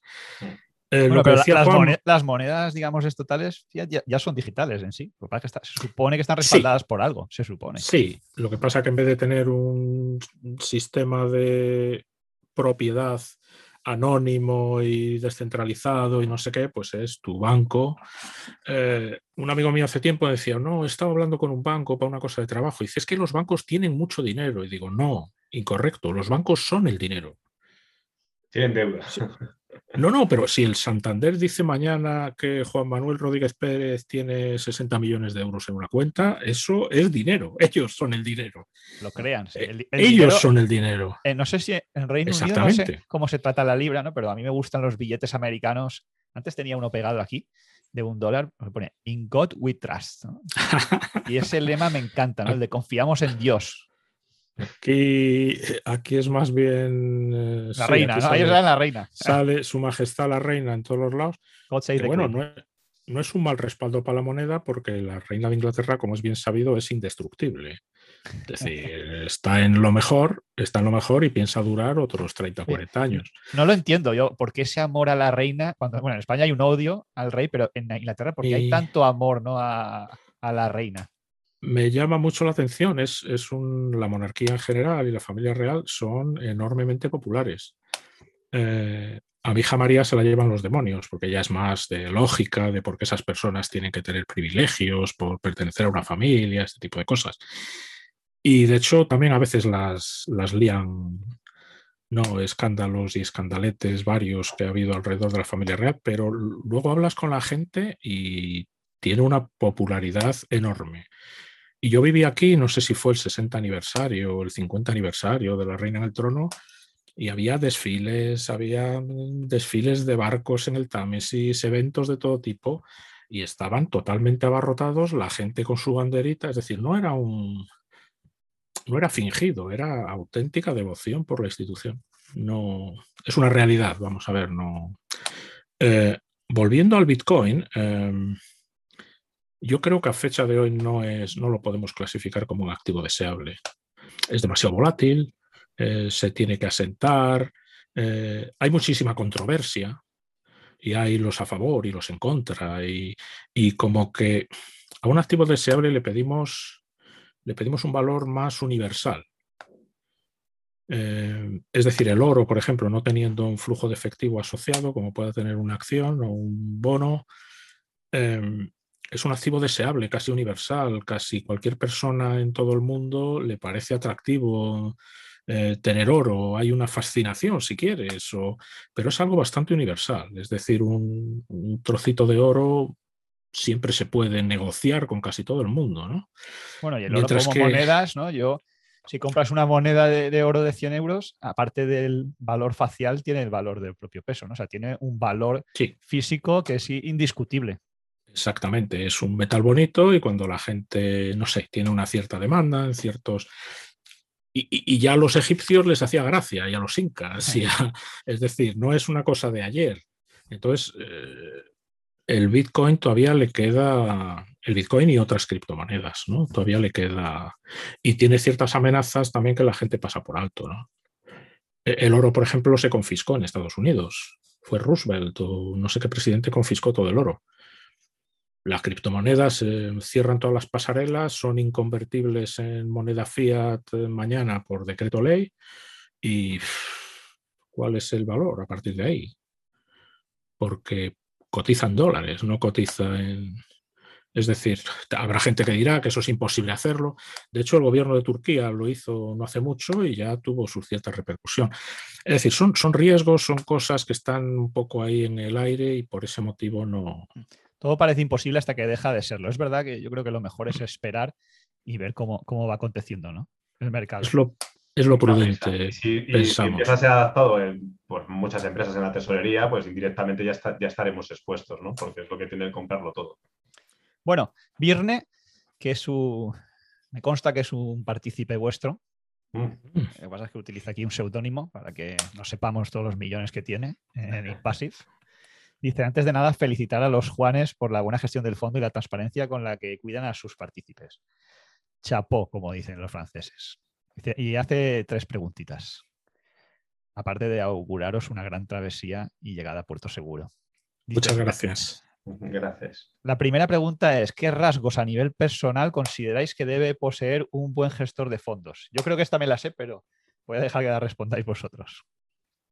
Pues, hombre, yo me fijo en mi socio, Juan, pues honorabilidad, empatía, ¿no? yo creo que ya le, conocéis todos esos rasgos, para mí son fundamentales, porque al final es una persona a la que le estás confiando el dinero y por supuesto quedas por hecho que va a tener la parte técnica adecuada para poder gestionar un patrimonio, ¿no? Pero luego hay esos valores que para mí son importantes, ¿no? Tienes que ser honorable y, empático, ¿no? Con, las personas y eso lo, veo en Juan todos los días. Juan, ¿tú qué ves en, Juanma? ¿Lo consideras apropiado para un gestor de fondos o, llamamos a la CNMV? Yo, creo, yo creo que Juanma proyecta en otras personas las virtudes que tiene él y por eso ha sido tan gentil diciendo esto. No, vamos a ver, el, ser honorable, íntegro y demás es eh, requisito, yo pienso, imprescindible. Y es algo que creo que tenemos ambos y es algo que no, fingimos tampoco, ni... Es decir, eh, a nivel, digamos, económico, pues eh, cuando entran partícipes grandes, pues eso, digamos, es más lucrativo. Pero también es enormemente emocionante ver el día 3 de cada mes eh, que, tal partícipe mete 10 euros. Y, tú sabes que seguramente es mucho más esfuerzo, a lo mejor, el que hace los 10 euros que el que pone 100.000. Y, y, esos 10 euros son para un niño o son para, ¿sabes? O sea, son, es algo a largo plazo para que tu hijo tenga, es algo humilde, es algo, y efectivamente, puede el esfuerzo que acarrea eh, por supuesto, no decimos que no a grandes inversores, ni estamos en contra de que también hay un odio a la riqueza que es bastante perjudicial, yo pienso, en España. El fondo exacto, eh, pero, pero, es cierto lo que dice Juan, que nos da una alegría. Vamos, lo hemos comentado muchas veces en las redes sociales, que lo que, más, lo que más orgullo y alegría nos produce es ver los primeros días de mes cómo, cómo la, cantidad de aportes eh, periódicos que hay, ¿no? Porque se ve, son cantidades de 10, 50, 100, 500 euros todos los meses y un día yo lo calculé y estaba en torno al 15 al 20% de los partícipes del fondo los que hacían esos aportes periódicos. Me gustaría ver el ratio de otros fondos, ¿no? Pero yo creo que tenemos un ratio de, partícipe-aporte histórico muy alto, ¿no? Y eso nos llena de, satisfacción porque pues, es nuestra lucha, ¿no? Que, es importante cuando cobres, pues lo primero pagarte a ti y, la forma de pagarte es invertirlo, no ya en nuestro fondo, en cualquier producto de inversión, ¿no? Entonces eh, nos produce mucha, mucha alegría. Voy a hacer una pregunta comprometida. Ya sabéis que esto, yo soy como el évole de las entrevistas ¿eh? y siempre tenemos que ir jugando al límite. Y con respecto a esto, para mí la, clave de, cualquier gestor, y yo eh, si tuviera que destacar una característica, lo tengo bien claro, es la honestidad. Y yo tengo claro que vosotros, si habéis llegado donde habéis llegado, es por la honestidad y no porque lo piense yo, que así es, sino porque me lo ha dicho gente que, a mí me ha llamado gente. Yo, he tenido gente que he mentorizado y que con la que hemos estado hablando, yo me voy a invertir en ePassive y bueno, me ha comentado pues cuáles son los motivos que, le llevan a eso. No, no es entender el algoritmo, es la honestidad de, los gestores. Yo, creo que somos rara avis en la industria y... Ahora iba la pregunta de eso. A posibles inversores, a muchos les hemos dicho, pues no queremos que sea un fondo adecuado para usted. ¿Por qué? Pues porque su plazo de inversión son dos años. Entonces, pues, no cumple usted el este de largo plazo. Eh, su aversión al riesgo parece bastante más elevada para estar en... Es decir, eh, tampoco puedes, no digo engañar, sino dar la falsa impresión ¿no? Por el hecho de ganar un partícipe, porque ese partícipe se te va a ir a los seis meses. En cuanto vea menos 5% o que eso en el mercado. El, dinero es más cautivo de lo que parece, ¿eh? pero ahora lo discutiremos. Ajá yo, recuerdo tener conversaciones con, gente ¿no? al principio que te llama más gente ¿no? cuando se está el mercado y verles que son más conservadores para este fondo. Al final, somos un fondo orientado al crecimiento, renta variable y somos más volátiles. Y yo acabé, acabé recomendándoles Baelo, ¿sabes? Porque digo, pues es que tu perfil es menos, ¿no? O sea que, eh, pues sí, lo he hecho, ¿eh? Y he llamado a Antonio y se lo he dicho, oye, mira, creo que vas a hacer un partícipe nuevo. Nos, debes un partícipe. Yo cuando veo claramente que no, no creo que eso lo haya hecho nadie más. No creo que eso lo haya hecho nadie más que vosotros, pero porque la industria, yo me gustaría, si algún día puedo cambiarla, de momento este es mi granito de arena. Hay cosas que me chirrían. Ha habido gestores muy grandes que ganan mucho dinero, han dicho que si no batían al índice, creo que eran tres años, se iban a casa. No lo han hecho, ¿eh? con lo cual a mí eso me parece una desfachatez absoluta. Luego también, tampoco entiendo que haya gestores o gestoras que ganen más de 30 millones de euros con el fondo negativo, no sé cómo lo veis eso. Si no queréis contestar, no contestéis. Pero mi lucha diaria es contra eso. No, y hay, hay por ejemplo, algo que alguna vez también hemos comentado. Eh, las comisiones de éxito por encima de una ya comisión de gestión que se cobra sí o sí, parece un poco, ¿no? Eh, si pierde usted como cliente, yo gano, y si gana usted como cliente, yo gano más. Las comisiones de éxito tendrían mucho sentido, sobre todo en gestores con ya mucho patrimonio bajo gestión y demás, para decir... si no hubiera comisión de gestión, solo de Correcto, correcto. Es decir, eh, de lo que gane el fondo cada año medido entre esta fecha y esta fecha, eh, lo que sea en porcentaje, nosotros de ese 100% de beneficio que usted tal, nosotros nos llevamos el 20%. No nos llevamos, creo que Buffett hacía eso en alguna época. En el, partnership empezó así, 25% a partir, a partir del 4% o del 6. A partir del 6 yo me llevo el 25. Si no, le garantizo el 6 y de hecho, si él garantizaba que si perdían dinero, lo, ponía, eh, lo ponía él para que no perdieran. Mínimo un 6. Ajá, mira, de lo, que, de lo de que lo ponía para que no perdieran no me acordaba, pero lo de que iba por eh, otra cosa de la industria, liquidez diaria del fondo. Joder, no nos apañamos con liquidez semanal, incluso mensual. Volvemos a Buffett, él tenía liquidez anual en los partnerships. Y había que avisar seis meses antes. que, te podías salir en enero, pero tenías que avisar en julio o una cosa así. Em, ahí es donde se ve, digamos, lo del largo plazo y este tipo de cosas. Hombre, yo creo que tiene que tener liquidez pero y luego hay partícipes y, inversores enormemente nerviosos. He hecho un traspaso, mm, han pasado dos días y no todavía no ha llegado. De bueno, si está, eh, yo es que estoy ahorrando para la jubilación, tengo 40 años de tal y en 40 años que el traspaso tarde dos días. Eh, no, lo sé, no lo sé, en el largo plazo hay mucho que educar y te das cuenta, al final tú tienes que invertir pensando en hacer rentabilidades, que a lo mejor parece una locura, pero del 100, del 200 o del 400%. Y eso solo consigues cuando llevas 10, 15 o 20 años. Claro. Y ahí. Y es así.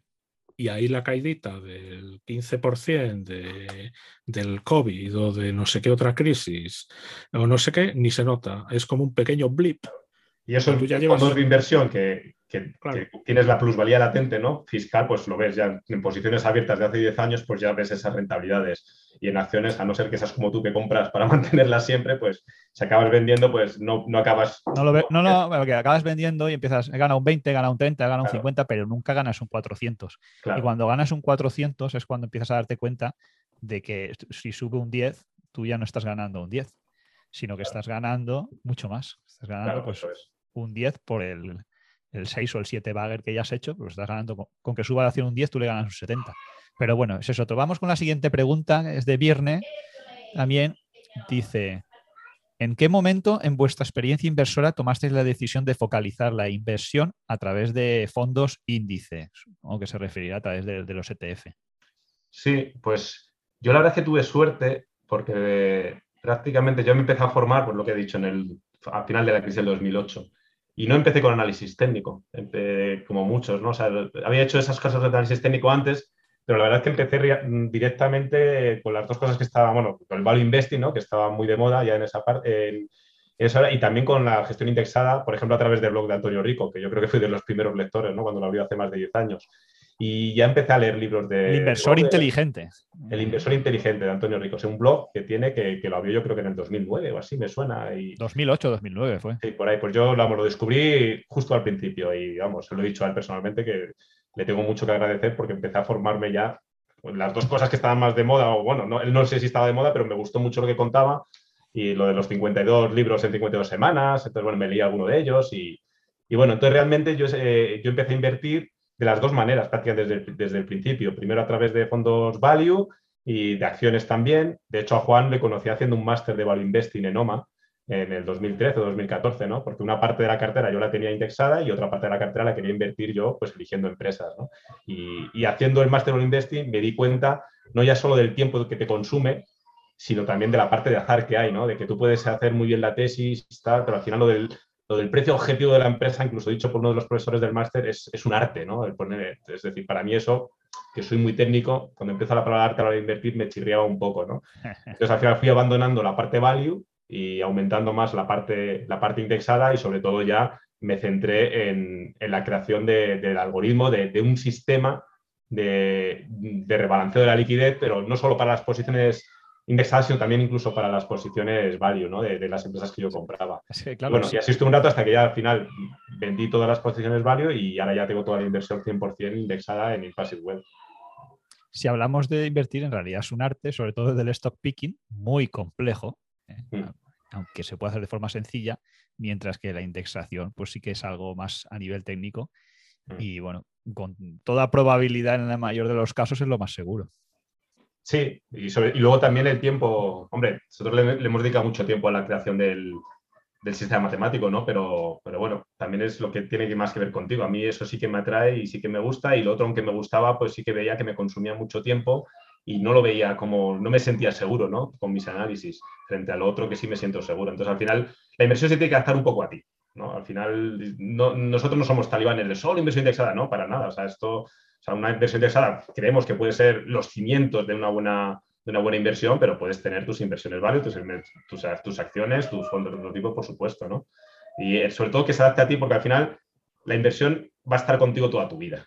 Entonces, tiene, mm, tiene que ser lo más empático contigo mismo, ¿no? Tienes que ser honesto contigo mismo. Y si tú estás incómodo eligiendo empresas, como me pasaba a mí, y haciendo ese trabajo, pues, pues oye, pues no tienes por qué hacerlo y dedica el tiempo a otra cosa, ¿no? Eh, muy bien, muy bien. Vamos a por la siguiente pregunta para Juan, de otro mítico forero, José Luis Especulata. Eh, os felicita por el fondo, por el crecimiento, el buen desempeño y sobre todo por la satisfacción de los partícipes y su fomento de la educación financiera. Parece que la satisfacción de los partícipes es algo que está muy presente en los impasibles. Ahí va la pregunta. ¿Cuál es la dificultad que se encontraron al iniciar la operativa del fondo y que no contaban con ella? Algo que les sorprendiera y pudo suponer un obstáculo aunque fuera pequeño. Hay, varias cosas en esto, ¿no? Em, por ejemplo, eh, en el club de inversión o como inversor particular, tú haces de tu capa un sallo, inviertes en lo que te parece y no tienes por qué dar explicaciones a nada y no sé qué. En un fondo de inversión está regulado y tiene que cumplir unas ciertas normas. Eh, se la sabe mejor Juanma, pero tienes que tener un mínimo de liquidez. Eh, no puedes invertir más del X% en, en activos no UCITS. Eh, no puedes superar un X% de activos de una misma gestora. es decir, hay una serie ahí de encaje de bolillos. Tienes que tener no sé cuántas posiciones, inviertes en acciones. La posición máxima no puede superar en no sé qué por cien. Es decir, ahí es como, es como nadar con una camisa de fuerza. Se ponen muchas restricciones, sí. exactamente. Entonces, pues en el caso nuestro, bueno, tuvimos cierta suerte que, por ejemplo, eh, Vanguard, que nos gusta, o Vanguard, que se pronuncia en español, eh, que nos gusta mucho, sus ETFs y demás. Eh, Vanguard Estados Unidos y Vanguard Irlanda, no sé qué, se consideran distintas entidades. Entonces podemos, podemos cargar un poco más porque se consideran entidades diferentes, aunque en el fondo sean, digamos, un poco lo mismo. Pero, es complicado, ¿verdad, Juanma? Sí, básicamente fue eso. O sea, teníamos una cartera basada en fondos Amundi, en fondos Vanguard, principalmente, ¿no? Dependiendo de, cada uno donde, en qué banco estuviera. Y no te preocupaba si tenías 100% Vanguard o 100% Amundi. Entonces, bueno, pues eso pasado a ETFs, sí tuvimos que diseñar la cartera pues para no superar un 20% por ETF, un 25% por gestora, un 30% en fondos no UCIT, incluido el del oro, ¿no? Entonces, si había manera, anda, mira, este ETF ya no lo podemos tener, tenemos que buscar otro. Y siempre buscábamos ETFs de réplica física, muy líquidos para que los movimientos de compra y de salida, aunque nosotros somos muy pequeños, pero esperábamos crecer mucho, pues no, no, tengamos influencia en esos ETFs. Y bueno, y costó un poquito. Yo creo que esa fue la dificultad mayor que tuvimos. No recuerdo así. Y hay que... el resto, como operamos igual en un broker y, órdenes a mercado, nosotros ni ponemos stop loss ni tal, pues no, y... no tuvimos complicaciones y, diseñar la cartera con esas restricciones y monitorizarla. Que si en un momento dado te Ah, bueno, sí, ¿te acuerdas, Juan? Que lo, esto lo comentaste tú. El, cada uno cuando gestionamos nuestra cartera teníamos un patrimonio fijo. Podíamos tener eh, una salida pequeñita, una entrada pequeña, pero claro, un fondo de inversión no es así. Un fondo de inversión es dinámico porque tienes entradas y salidas todos los días. En nuestro caso, por suerte, siempre tenemos más entradas que salidas porque hemos crecido desde los 3 millones hasta los 12 que tenemos ahora prácticamente, ¿no? Entonces, claro, eso sí que supuso un cambio importante a la hora de gestionarlo eh, para, las, hojas de cálculo, me refiero. Es decir, al final lo solucionamos teniendo una cartera teórica con capital fijo y la cartera real del fondo, que es un espejo de esa cartera teórica. Y con eso lo solucionamos todo un plumazo. Entonces, así no afecta tanto las entradas y salidas, sino simplemente cuando lo revisamos, las operaciones matemáticas del algoritmo de nuestro sistema se hacen en esa cartera teórica y nosotros simplemente replicamos con el dinero que tengamos, con las entradas y las salidas, la imagen de la cartera teórica. Y esa yo creo que sí que fue la máxima complicación, ¿no? Que nos encontramos como, coño, no, ¿cómo hacemos esto de que cada día entra? Ahora tenemos que tener un 30% de esto, vendemos un 3%, pero entra mucho más dinero, ¿qué hacemos? Entonces, bueno, lo solucionamos así. Todo ello manteniendo los platos dando vueltas, eh, de que... diablo pocos gastos y claro, exacto, comisión baja, hay que pagar las gestoras. Compro mil euros de tal, no, pero es que hasta ocho mil euros la comisión es de tanto y solo a partir de no sé qué ya sale. la mínima compra salga rentable para que la comisión. No, se da el caso, por ejemplo, de que, eh, la cartera teórica mandaba hacer ventas, pero luego realmente no habíamos hecho operaciones porque como había habido compras, pues lo que había habido entradas de dinero, pues lo que hacía es que no teníamos que comprar. Si la cartera te da ventas, pero ha entrado dinero, pues te ahorras eso, ¿no? o sea, hemos sido muy zorros con eso, de, no, hemos ido al detalle de intentar ahorrarnos hasta el último euro con chapinista, ¿no? Eh, jugábamos con las entradas de dinero pues para no tener que hacer las ventas, aunque realmente para la, cartera sí se ha hecho, ¿no? Porque teóricamente, o sea, ese espejo de la teórica, entonces sí va a tener... Esto suena un poco a chiste, pero la rentabilidad, yo creo que la rentabilidad del, fondo, ¿eh? con la poca volatilidad que tiene, en parte gracias a ese lonchafinismo, probablemente. Igual si no podrías estar a lo mejor en uno o dos puntos por debajo. Sí, en parte es la comisión, claro, o sea, ya con el 0,6 ya partes con un punto y pico de ventaja respecto a otros fondos de gestión activa, ¿no? Eso ya hace mucho y luego encima rotamos muy poquito, o sea, no rotamos cero, ¿eh? no somos un fondo de rotación cero porque algo movemos la cartera, sobre todo la parte de los temporales. Eh, y puede ser que años haya una rotación grande porque a lo mejor los temporales han entrado y han salido varias veces, ¿no? Pero, pero sí miramos que mucho con lupa, ¿no? Que, los costes. Gastos totales 0,92. Ahí incluimos todo, creo. Y ahí está incluido absolutamente todo. No sé si el brokeraje, no sé si el gasto del broker está incluido ahí. Yo creo que sí. Yo creo que sí. nosotros, como compramos ETFs, lo que sí tenemos que, que, o sea, los ETFs no son gratis, tienen un coste, ¿no? Entonces, en ese 0,92 están los gastos de CNMV, de auditoría, de, de, depositario, que es un 0,08, y también los gastos de todos los ETFs que tenemos. ¿Y el, regulador, si es público, ya lo pagamos entre todos? ¿No debería ser gratis? Que haga de las auditorías los que trabajan allí, ¿no? Que además ganan buenos salarios. También eh. es cierto que ese gasto cada vez importa menos. Ese, gasto importa en fondos pequeñitos, ¿no? Por debajo de los 3 millones, quizás, es un porcentaje importante. Pero una vez que superan los 5 o los 6 millones, ese gasto se mucho. Porque se. O sea, es el mismo gasto para un fondo de 100 millones que, para un fondo de. Ese gasto lo pagan solo los ricos, ¿no? Los, pobres, no, los pobres no quedan atrás, como, como decía. Sí, y sí, y si pagas mucho, luego te, dan un bono descuento para las autovías. No, otro detalle, otro pequeñito detalle, muy rapidito, y eh, de la diferencia de, tener un fondo y demás. Nosotros hemos ido un poco en escala creciente de sentirnos responsables de, del patrimonio de otras personas. Es decir, invirtiendo nuestro propio dinero, pues yo me lo guiso, yo me lo como, si pierdo, me... O sea, te comías tú, digamos, el marrón. Eh, con el club de inversión ya había gente que, conocíamos a todos en primera persona y claro, ya siempre te pesa un poco el decir estoy manejando un poco, ¿no? Aunque bueno, cada uno manejaba su cartera y era libre de hacer o deshacer, pero en el fondo ya te... Y ya en el fondo es que hay gente que ni siquiera conoces, que no sabes dónde vive, no sabes su historia vital, no sabes nada, pero que han confiado en ti y claro, no quieres defraudar y mucho menos causar un perjuicio económico, ¿no? Entonces esa, esa responsabilidad pues pesa. Y no sé, nada más, yo creo que queda la, pregunta. Sí, hay una pregunta aquí que me ha hecho gracia también, para Juanma. Bueno, Luis, el amigo Luis ha preguntado eh, pues los principios del algoritmo, que yo creo que solo ya lo has contestado. Pero luego también he preguntado por Twitter que cómo os llegó la inspiración, si tras una dura tarde calculando momentos flectores y, vigas a torsión. Pues vamos a ver, al final, más que la inspiración, era la búsqueda. Es decir, eh, yo creo que este sistema es un poco hijo del 2008, de la caída. Es decir, yo estaba buscando, claro, yo tenía un patrimonio formado sin capacidad de ahorro, porque de hecho al revés, a lo mejor tenía que vivir un poquito de ese patrimonio con solo sueldo, ¿no? Porque yo me había quedado sin trabajo.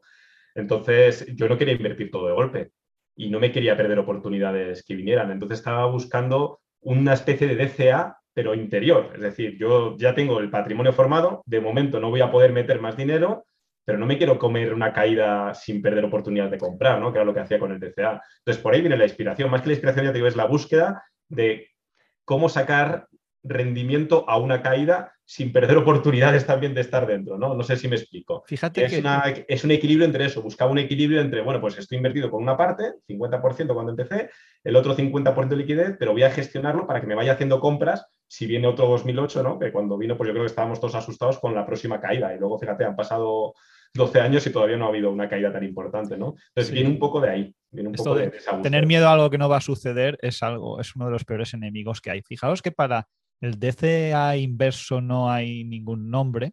En cambio, hasta en el inmobiliario se han inventado lo de la hipoteca inversa para, para ese tipo de, procedimiento, ¿no? No sé, deberíamos a lo mejor inventar algo para esa estrategia, porque en el futuro va a ser muy habitual, supongo que eso en Reino Unido ya pasa, lo de ir descontando de los fondos ese porcentaje para cuando te jubiles. Que habrá quien se jubila a los 70 y habrá quien se jubila a los 50. Mm. Pero ese método se tiene que imponer tarde o temprano. Sí, yo creo que ahí tenemos también que cambiar muchas ideas muy arraigadas y muy tradicionales.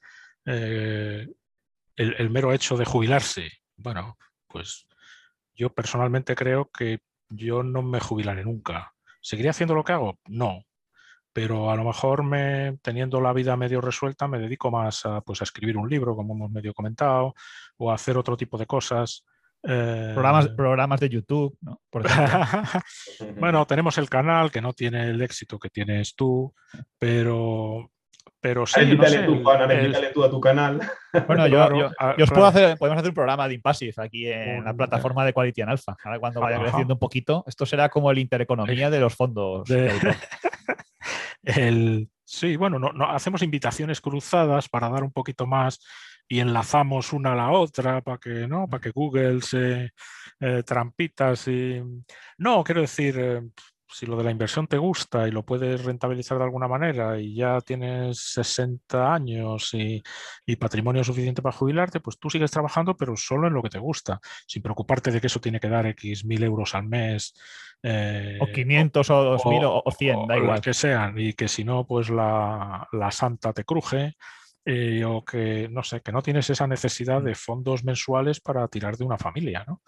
Luego, un tema también que no sé si os planteáis, pues bueno, tú que tienes nietos el día de mañana, mm. a lo mejor poder ayudarles, no sé, a lo mejor uno quiere ser veterinario, quiere montar una clínica o quiere montar un mm. restaurante, mm. ¿no? El poder ayudarles y tener un patrimonio para respaldar eso, pues sí, es importante. Mira, mi, mi hijo que tiene 16, pues uno de los, digamos, intereses que ha desarrollado los últimos dos o tres años, que es increíble porque era un chaval, era sedentario, no, lo siguiente, ha desarrollado un interés por el deporte, el fitness, el gimnasio, el... es jugador de rugby, que como españoles no era un deporte muy... Entonces, pues, por ejemplo, por ligándolo con el ejemplo que tú dices, pues si en un momento dado quiere montar un gimnasio o quiere hacerse sports coach o preparador físico o lo que sea, pues está claro que el dinero siempre es necesario. Para comprar equipos, para alquilar un local, para, hacer unos estudios. Condición necesaria, pero no suficiente, ¿eh, Juanma? Correcto, sí. Exacto. El dinero siempre te va a venir bien. Y lo que se, y lo que se tiene no se pide. Decía mi abuela, dice, lo que se tiene no se pide. Y lo que se, pide se debe, que es peor todavía. Voy a, poner, voy a empezar a poner en silencio el micro cuando no estoy hablando porque ya han vuelto mis hijos y puede ser que haya algún grito de más. Entonces, bueno, eso no, no queda bien en el. Sí, no, más, no, sé si lo vas, a poder editar, lo vas a poder editar luego. No, dejan de ser impasibles. ¿eh? Son impasibles desde el minuto cero. Lo primero que hice fue sacarles el DNI para que fueran inversores. Se, te oye perfectamente. ¿eh? Y de todas formas, tenemos, luego, ahí, tenemos luego ahí un, un, editor esclavizado en casa un... revisando los Para que quite gritos de niños. Por favor, quita gritos de niños. Apple nos ha dotado de buenas herramientas, no os preocupéis. ¿Qué, ¿Qué más tenemos por ahí? Bueno, ya está casi todo. Hay unas preguntas de fondo perdido. Antes tengo aquí una que alguien me preguntó por vuestros eh, gustos musicales. No sé si os gusta el cantante Juanes. Y, bueno, fue alguien creo que por privado y me dijo que para invertir y para viajar, ¿qué, tipo de música iba más con vuestra personalidad? O, hobbies que tengáis. lo de Juanes puedo confirmar oficialmente que no tenemos parentesco con con el grupo musical Tampoco tenemos parentesco entre nosotros, porque mm, nos llamamos Juan ambos, aunque tenemos segundo nombre que es diferente. nos apellidamos Rodríguez ambos, entonces yo ya me cambié un poco el apellido y uso mi segundo apellido ya para que no haya tanta confusión. Porque pensábamos que erais hermanos al principio. algo no había gente de verdad que me escribía a mí llamándome Juanma o escribía a Juanma llamando... Tú eres el que amigos, amigos míos me han dicho, ¿y tu primo que no lo conocíamos? Sí, sí, yo, conocí en el Primo Juan, que de Inglaterra, de Londres. Ah, cosas así. Entonces, eh, también confirmar que no, que no tenemos, que sepamos, no tenemos parentesco así directo. Sobre música, pues, pues yo no soy mucho de escuchar música, la verdad. La música relajada para poner ETFs. Mm, tengo, tengo, pongamos, cinco o diez temas, canciones que sí me gustan y me encantan y, y a veces me las pongo para darme un poco de... Pero eso son canciones de todo, de todas las épocas y más bien tirando antiguas ahora, supongo. Hubo otra época donde puse, y es bastante terapéutico, conducía mucho ¿no? para ir a trabajar y ponía música clásica. Y me fui aficionando a la música clásica, pero de nuevo, si ya no conduzco, pues dejo de... Así como escuchar música diario no, no hago. Aficiones, pues me gusta el tenis, eh, jugar y ver, eh, suelo jugar todas las semanas, con más pena que gloria, todo se ha dicho. Eh, ¿Qué más cosas me gustan? Las finanzas, está claro. Los niños, me gusta jugar con niños y así las, las criaturas pequeñitas. hasta el punto donde ya un poco como que, ¿no? Como que deja ya de ser divertido. Pero no, en general, en general me, también, también a mi mujer nos gusta mucho. Y somos muy normales, muy familiares y muy, no sé, no, tampoco, tampoco tengo así cosas espectaculares para. Yo aquí, yo aquí en mi casa suena mucho cantajuegos, poco yo. Ahora, que está ahora, estamos con, con, Bob Esponja. Pica Pica el que, está, el que estaba de moda, ¿no? Yo fui a ver el concierto. Para, para, trabajar no me pongo música para, y para, yo, yo, salgo mucho a hacer deporte, a pasar por la naturaleza, me gusta mucho estar en la naturaleza, escucho podcast. Al final hay tanta información que quiero escuchar que, que, he dejado de escuchar casi música por escuchar otras cosas, ¿no? incluso audiolibros y tal. Audiolibros, la verdad que yo estoy descubriendo todo lo que puedo y me pongo en YouTube audiolibros porque es lo más práctico a lo mejor. Sí. Y todavía no me he acostumbrado a la voz esa sintética que te ponen en YouTube, pero es súper interesante. Al final no te queda tiempo para escuchar no te da tiempo para leer. Yo tengo siempre una pila de libros, pila de libros siempre al lado para leer y tal, no te da tiempo. Entonces, bueno, pues vas tirando de eso. Y, como música no me gusta para trabajar porque no me, no me concentro. A lo mejor música muy suave, música clásica, música... Para esto es muy difícil. Yo no, yo no puedo escuchar música, por ejemplo, mientras hago un análisis o me leo una empresa. Es, imposible. A mí lo, que me gusta, bueno, me gusta casi todo tipo, la verdad, que desde el reggaetón, pop, rock, pero algo que me gusta mucho y echo de menos es la ópera. Ah, mira. Eh, el, ir a la ópera con la mujer, ¿no? Eh, pues es algo que, me llama mucho. El día de mañana, cuando me jubile ya tenga más tiempo, sí que me gustaría ir paseando por, todos los teatros de ópera del mundo. De momento solo he estado aquí en España y, bueno, en la ópera de París también he estado, que es preciosa. Pero es algo que, me parece, el, entorno que rodea, ¿no? no solo el ir allí y escuchar cómo canta. Budapest es espectacular, tienen un teatro de, lírica y demás muy... La ópera de, impresionante de Viena, ahí, eso, es algo de lo que tengo pendiente, ¿no? Ahora, no sé, cuando mis hijas son ir al, Ir al concierto de Año Nuevo a Viena, eso es una especie de... Y luego hay un evento en Italia que se hace en verano, claro, ya hacían dos años que no con en Siena, y que antes iban hasta los tres tenores allí, se hacen en un teatro romano al aire libre, que es espectacular. Eso, es una, eso es una pasada. Entonces, eso lo tengo pendiente para cuanto pueda viajar, pues, mis hijas sean capaces de apreciarlo. Organizaremos una quedada, una, una quedada en Siena. Venga, si eh, llegamos a los 100 millones, Juan, eh, invitamos a Emilio y a celebrar. ¿Entre todos o solo el fondo? Porque podemos buscar más fondos. ¿eh? Llamamos a Antonio Rico ahora mismo y que aporte. Entonces, ya no invitamos solo nosotros, entonces ya invitan todos los. cada uno en su parte proporcional. Eso es. Bueno, si os parece, leo las últimas preguntas que hay de fondo perdido. Habéis contestado la mayoría, pero si os parece, las leo todas seguidas y reflexionamos para acabar ya un poco sobre ellas.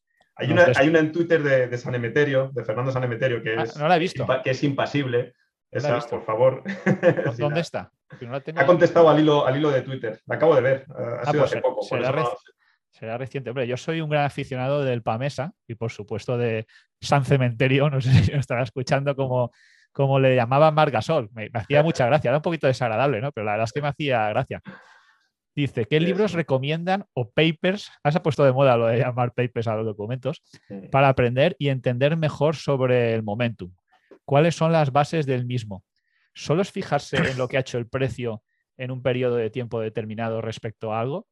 Saludos. Bueno, San Emeterio es un tío que como jugador, la verdad es que es una pasada porque no tiene unas habilidades excepcionales, pero un jugador muy inteligente, muy constante, con mucha cabeza. Por eso todavía está rindiendo a gran nivel. Y, bueno, en, Valencia nos dio hasta una liga. ¿no? Estamos muy agradecidos. Y luego en el tema de la inversión, me consta que ha hecho mucho, mucha, mucha labor formativa a, todos los chavales y la gente con la, con la que comparte pues, vestuario. Sí, sí, a mí me consta porque me ha dicho él que es inversor del fondo, así que vamos, le estamos muy, muy agradecidos por su confianza. Oye, pues habrá, que hacer una paella, ¿no? Y, en Valencia con él. Y, bien, bueno, pues el, los papers, libro, el libro, el de Dual Momentum de Gary Antonacci, tiene un blog también con bastante información. Hay otro autor que yo leí mucho en su momento, que había hecho mucho de momento. Eh, Antonacci, perdona, tiene un libro, ¿no? Tiene un libro que se llama Dual Momentum. Dual Momentum. Dual Momentum, sí. Lo voy a buscar y, tiene una, y tiene una página web que creo que es Optimal Momentum, puede ser, me suena, donde tiene publicado muchísimos papers de su extenso trabajo, que ha trabajado muchísimo con. Si lo buscas en Google. O sea, Dual Momentum Investing, pero vale 50 pavos. sí, es caro. Es caro, sí. Y no está traducido, mira. No, eso. Con... Eso hay que hablar con Antonio Rico, que ahora, ahora con la editorial nos lo traduce en un momento. No, Gary Antonacci es un referente en ese. ¿Cómo se? Dualmomentum.net es su página. Ahí había colgados muchos papers. Y por. Y luego había otro, Corey, Corey Hofstein, que es un. ¿Cómo se llama? Ese suena a jugador de, los Celtics. De a lo mejor lo pronuncio mal. Corey Hofstein con dos Fs de, de Newfound Research y ahí eh, tiene muchos artículos también, muchos papers sobre estudios sobre momentum que me gustaron. Luego hay un libro también que yo leí, que tampoco me gustó mucho, pero, pero no está mal. No sé si lo tengo aquí.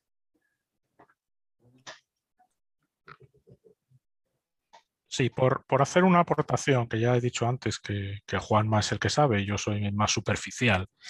Eh, el momentum, el dual momentum de Antonacci funciona de una forma muy simple. Eh, te coges un activo que sea grande, masivo, no sé, un índice gordo norteamericano, un SP500 o un algo incluso más, ¿vale? Y te coges otro que sea, por ejemplo, el mundo sin Estados Unidos. O si no encuentras uno a ese efecto, pues un índice europeo grande. Entonces, miras la rentabilidad del último año. Si es positiva, te metes o si es superior al activo libre de riesgo. Pero vamos, ahora mismo el activo libre de riesgo anda por el 0%. Eh, si es eh, positiva entra, si es negativa sale. un poco ligado a, bueno, al 52 week high que le llaman, ¿no? Sí. Sí. Son seguimientos de tendencias. Entonces, eh, es una tendencia, tú dices, hombre, una cosa tan tonta no puede funcionar. Bueno, no solo funciona, sino que es un... Estadísticamente sí que funciona. Y es un sesgo enormemente persistente del mercado que tiene una explicación además psicológica de que las personas tienden a seguir, digamos, a, a la manada. Creo que funciona, en los estudios decía que entre un 60 y un 70% de, de, las veces, ¿no? El... Sí, tiene, tiene lo que llamamos órdenes falsas, que es que te hagas, en el COVID se produjo una de ellas, ¿no? Te hizo salir en el momento más bajo y luego te perdiste la subida inicial, ¿no? Es lo que, es decir, compraste luego un precio superior. Pero te compensa, o sea, está no está diseñado. como estrategia de entrada, perdona la interrupción, como estrategia de entrada, ¿no? Más que a lo mejor eso puede ser muy interesante porque hay gente que piensa, ostras, es que la bolsa ahora está al máximo, ¿qué hago? ¿Invierto en Impassive o no? Pero es que las estadísticas te dicen que dentro de un año probablemente vuelva a estar en máximos o por encima de esos máximos. Si ves rendimientos pasados, no solo el último año, se le puedes hacer una media de los rendimientos pasados y, pues claro, te puede. De hecho, de eso de entradas es este libro. No me gustó demasiado, pero habla mucho de momentum. Se llama eh, Acciones en Marcha, de Andrew Sklenov, y habla un poco, yo creo, de eso, de, cómo entrar en esas posiciones, ¿no?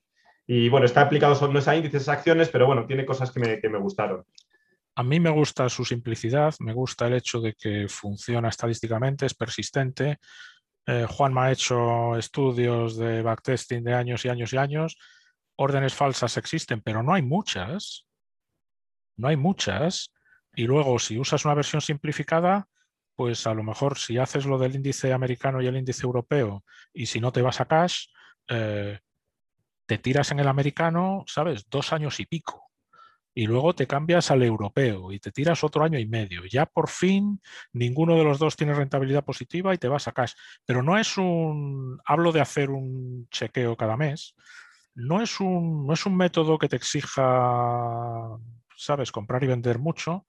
Tiene las órdenes falsas que ha comentado Juanma. Si se usa con fondo de inversión y no tienes gastos de traspaso y demás, pues es bastante. Es muy interesante, es muy interesante. hacíamos nosotros antes de tener el fondo, la parte de la liquidez que la invertíamos por momento, no utilizábamos fondos de inversión. Y bueno, a pesar de tener ese, de que te tardan dos o tres días las órdenes, pues merecía la pena. Hicimos unos estudios incluso con esa. Con, con ese cambio de, días. Hiciste una tabla gigantesca donde ponía EUR USA y luego en rojo cuando era cash y se veía que había muy pocos cambios. Luego hice un estudio también de una charla en Value School Cierto. el momentum, que eso es interesante, de hecho, para, tu editor, ¿no? Aquí dejáis el enlace, aquí arriba. aquí dejáis el enlace. La charla Value School de Impasible. Value School, del, sí, una charla de dual momentum, una estrategia dual para invertir, de seguimiento de tendencias. Y hablé mucho en profundidad del, dual momentum de Antonacci y también del dual momentum de factores que hacemos nosotros, ¿no? Bueno, pues si queréis enlazarlo en los comentarios. lo, voy a buscar y lo pondré luego, eh, aparte, en Twitter aparte de que se puedan escuchar aquí las propias indicaciones por si quieren profundizar un poco más los impasibles. Y luego, bueno, y lo que ha comentado, si solo mira el rendimiento pasado, bueno, pues puedes ser, lo puedes complicar todo lo que quieras. Puedes hacer una media de los rendimientos pasados, ¿no? Si no, que, si no quieres utilizar solamente la media de, eh, de los últimos 12 meses. Puedes partir tu cartera en trocitos para evitar el efecto ese de la suerte que hemos dicho de mirarlo solamente una vez al mes y lo ves solamente una vez al mes, pero cada parte de la cartera una vez al mes, es decir, pues la semana uno ves una parte de la cartera, la semana dos otra parte de la cartera, es decir, lo puedes complicar todo lo que quieras, pero en sí es muy sencillo de seguir. Da, mucho juego para hacer variaciones em, que mm. tampoco requieren ser matemático ni saber... Es decir, te divides la cartera en cuatro y una es eh, los últimos tres meses, otra es los últimos seis, otra es el último año y otra es el no sé qué, o los porcentajes que tú quieras. O, es decir, los dos parámetros fundamentales son Em, Rentabilidad pasada y tiempo. Cada cuánto haces el chequeo y a qué, a qué plazo desde ahora hacia atrás lo haces. Esos son los dos parámetros. Y ahí puedes, ahí puedes, bueno, y elegir los activos, que en principio deben ser gordos. Antonacci hizo cosas con el oro y veía que no funcionaba muy bien. Y, no sé, ese website tiene. Y el tal. Lo que me gustó de Antonacci es lo que he comentado, es decir, utilizar cuanto más además que tiene mucho que ver con la física, ¿no, Juan? Tú que eres mm, físico con el impulso, es decir, cuanto más masivo, es decir, un camión le cuesta frenar, a un coche le cuesta menos frenar, pues esto es igual. Un cambio de tendencia en un índice muy masivo, muy amplio, pues tarda más que en un índice más pequeño, ¿no? De small cap. cuando tú ves una empresa, con las empresas también, si tú coges una empresa como Hermes, que es una empresa con una inercia absolutamente descomunal desde hace 30 años, es muy difícil que eso cambie a negativo. Se, mm. se puede dar, o con caso un cisne negro o, se puede dar, pero si tienes eh, un índice que está compuesto por muchas empresas que cambie la inercia, entonces eso normalmente le cuesta. Tiene que haber un detonante eh, fuerte. La analogía física es fuerza es igual a masa por aceleración, segunda ley de Newton. Si la masa es grande, mm, hay que usar mucha fuerza para cambiar el... Es así de simple. No... Vamos, con las limitaciones que tiene toda analogía, pero sí funciona, sí funciona mejor con cosas grandes. Vale, bueno, vamos allá. Leo las últimas preguntas de fondo perdido, las comentamos si os parece, aunque muchas he respondido, pero podemos puntualizar un poquito más y, ya pues vamos terminando para, para que podáis hacer la cena a los niños y a los niños. los baños y todo eso. dice así, muchas gracias por la entrevista y por venir al canal de Quality and Alpha a explicar a, todos los foreros vuestro proyecto y bueno, a los que ya son partícipes, pues imagino que también les agradará volver a escucharos. Dice, el algoritmo toma la decisión de invertir en cada momento, de alternativas de inversión posible y los gestores toman la decisión. Eh, puede pasar... ah, bueno, vale, vale. Las leo todas y luego comentamos, porque esa ya la habéis respondido. Puede pasar lo que llamáis un activo temporal a engrosar la parte que llamáis activo permanente o los activos temporales siempre acaban entrando y saliendo. Luego dice, ¿determina el algoritmo la distribución geográfica o es seguido una decisión tomada por los gestores?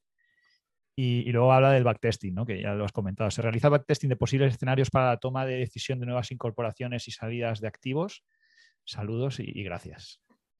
Bien, yo creo más o menos han respondido todas. Vamos a ver, la parte, eh, la decisión de la cartera es nuestra, lo que hemos comentado antes, y el algoritmo, el rebalanceo, nuestras reglas matemáticas, ¿no? que algoritmo parece que es una palabra como que nos viene muy grande, ¿no? Las reglas matemáticas que tenemos es para gestionar el riesgo de ese activo, es decir, para gestionar la liquidez asociada a ese activo. Pero la decisión de estar en ese activo es nuestra. Luego, de si un activo temporal pasa a ser un activo permanente, yo creo que es al revés. Es decir, tenemos nuestro universo de activos permanentes, lo hemos contado antes, y los activos temporales lo que hacen es sobreponderar uno que ya está en la parte permanente, ¿no? Pues ya sea porque sobrepondamos esos factores, esas empresas ya están en los índices por capitalización, ¿no? Los sobreponderamos en los índices por factores o por geografía, ¿no? Ya tenemos una parte de Estados Unidos, si ahora toca estar en Estados Unidos, pues sobreponderamos esa parte de Estados Unidos. Es como que es eso, pues unos activos que están ya, pues van a estar en un porcentaje mayor gracias al momentum y no me acuerdo de algún... bueno. O sea, lo de permanente y temporal es algo puramente impasible, son categorías de cómo se gestionan esos activos. Por eso hay veces que dices, eh, por geografía, ¿qué es lo que tiene el fondo en este momento? Y dice, coño, sale Estados Unidos con un porcentaje brutal.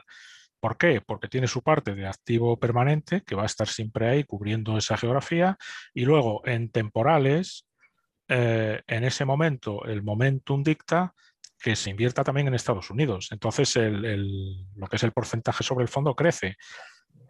Pero la parte de temporales cumple la función de ser liquidez invertida con otro sistema, diversificando estrategias, y el permanente cubre. Es decir, esos dos conceptos no es que son activos distintos o que los temporales son otra cosa no, siguen siendo acciones y siguen siendo... Mm, o sea, es, efectivamente lo de sobreponderar quizás sea una palabra para entenderlo bien.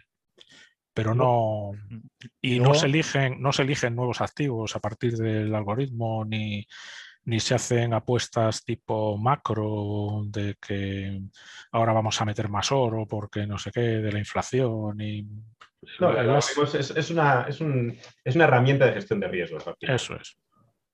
Y lo de la diversificación geográfica, esa es una decisión que tomáis vosotros, digamos, cualitativamente o razonadamente. Y, bueno, podrá cambiar en algún momento si lo consideráis oportuno o no, imagino. Sí, hombre, no, son, no estamos ahí atados, pero sí, es una decisión un poco, buscando un poco un reparto, digo, más en función del Producto Interior Bruto, a lo mejor más que por capitalización, es decir, sobreponderando nuestra moneda respecto a lo que nos tocaría. Divisas también. Eso es, bajando el peso de Estados Unidos, en la parte permanente me refiero, porque luego con la temporal tocará lo que toque. Ahí no tenemos nosotros tampoco decisión. Pero en la parte permanente, sí, nuestra, es una cartera, nosotros la llamamos una cartera equilibrada para un inversor europeo. Es decir, cuando había inversores en el código de inversión que vivían en Estados Unidos, su cartera era otra ellos tenían otra cartera con otra set location porque ellos vivían en dólares. Incluso Juan, su cartera en libras de sus pensiones, que, ¿no? que, tiene que estar invertida en su país porque no tiene más remedio, eh, tiene otra distribución un poco distinta porque está sobreponderando eh, su moneda, la libra, y donde vive y donde gasta. Eh, como, dicen, como dicen, eso lo dicen los ingleses también, put your, your money where your mouth is. Algo así, eso es... Aquí en Valencia decimos, donde labores no riegues las flores. no, es, son preguntas todas muy interesantes. Eh, muchas gracias a todos los que han preguntado. Eh, pero sí, gracias, bueno, gracias a vosotros por venir. El, el, asset allocation no, está, no es algo fijo que esté hecho en piedra, pero a la vez no es algo que revisemos cada tres meses. Es decir, hmm. eh, volvemos a lo de antes, de aquí a 25 años, pues a lo mejor, por ejemplo, se ven señales fuertes de crecimiento y de desarrollo económico, pues no sé, en África. Pues a lo mejor un ETF que cubra, digamos, las empresas africanas, pues entra en eh, China, está creciendo mucho, posiblemente sobrepase a Estados Unidos en PIB a no mucho tardar pues a lo mejor los emergentes ya no se pueden poner ahí como una cosa anecdótica, sino que entran a formar ya parte de, no sé, el, mundo cambia y estas cosas hay que cambiarlas, pero no, no somos partidarios de, cada año empezar a, no, o sea, están quedando... Esto está claro que es como, como Buffett, ¿no? que antes eh, pues, las posiciones primeras han ido cambiando, ahora invierte en Apple, antes no invertía en tecnología, pues los bancos antes tenían un peso, ahora tienen otros, y esa es un poco la función también de, del gestor, sino estar pensando, no cambiar de la noche a la mañana, pero conforme evolucionan los tiempos y las décadas, pues ir, Pero sí, el asset allocation es la única decisión activa que tomamos. A partir de ahí son los números los que mandan. Y en lo de en lo del asset allocation es cuestión más de añadir cosas nuevas más que de ir eliminando. Hombre, si algo se quedase totalmente obsoleto, pues podría salir, pero en principio es más añadir que quitar o cambiar un poquito el, lo que es los porcentajes iniciales, dar un poquito más de peso a una cosa a otra. Nada, nada dramático. Em, y esa es un poco nuestra filosofía, no, no sé. Bien. Pues muy interesante. Muchísimas gracias por estar aquí en el canal de, de, Quality and Alpha, tanto en YouTube como en iVoox, en Spotify, en Apple Podcast. Gracias, Juan, por habernos acompañado. Gracias a ti, Emilio. Gracias, Juanma, también por estar ahí. ¿eh? Hemos tenido dando la paliza durante dos horas. Muchísimas gracias a vosotros, un placer. ¿Eh? y bueno, pues a todos muchas gracias por seguirnos. Pues sabéis que podéis seguir a Quality Alpha en las redes, en Twitter, en nuestro foro. Podéis apoyarnos si queréis también a través de Patreon. Y eh, bueno, aunque esto no es una recomendación de compra, ya sabéis dónde podéis invertir con, con Impassive mejor que yo. Un saludo a todos, muchas gracias y hasta la próxima. Hasta pronto.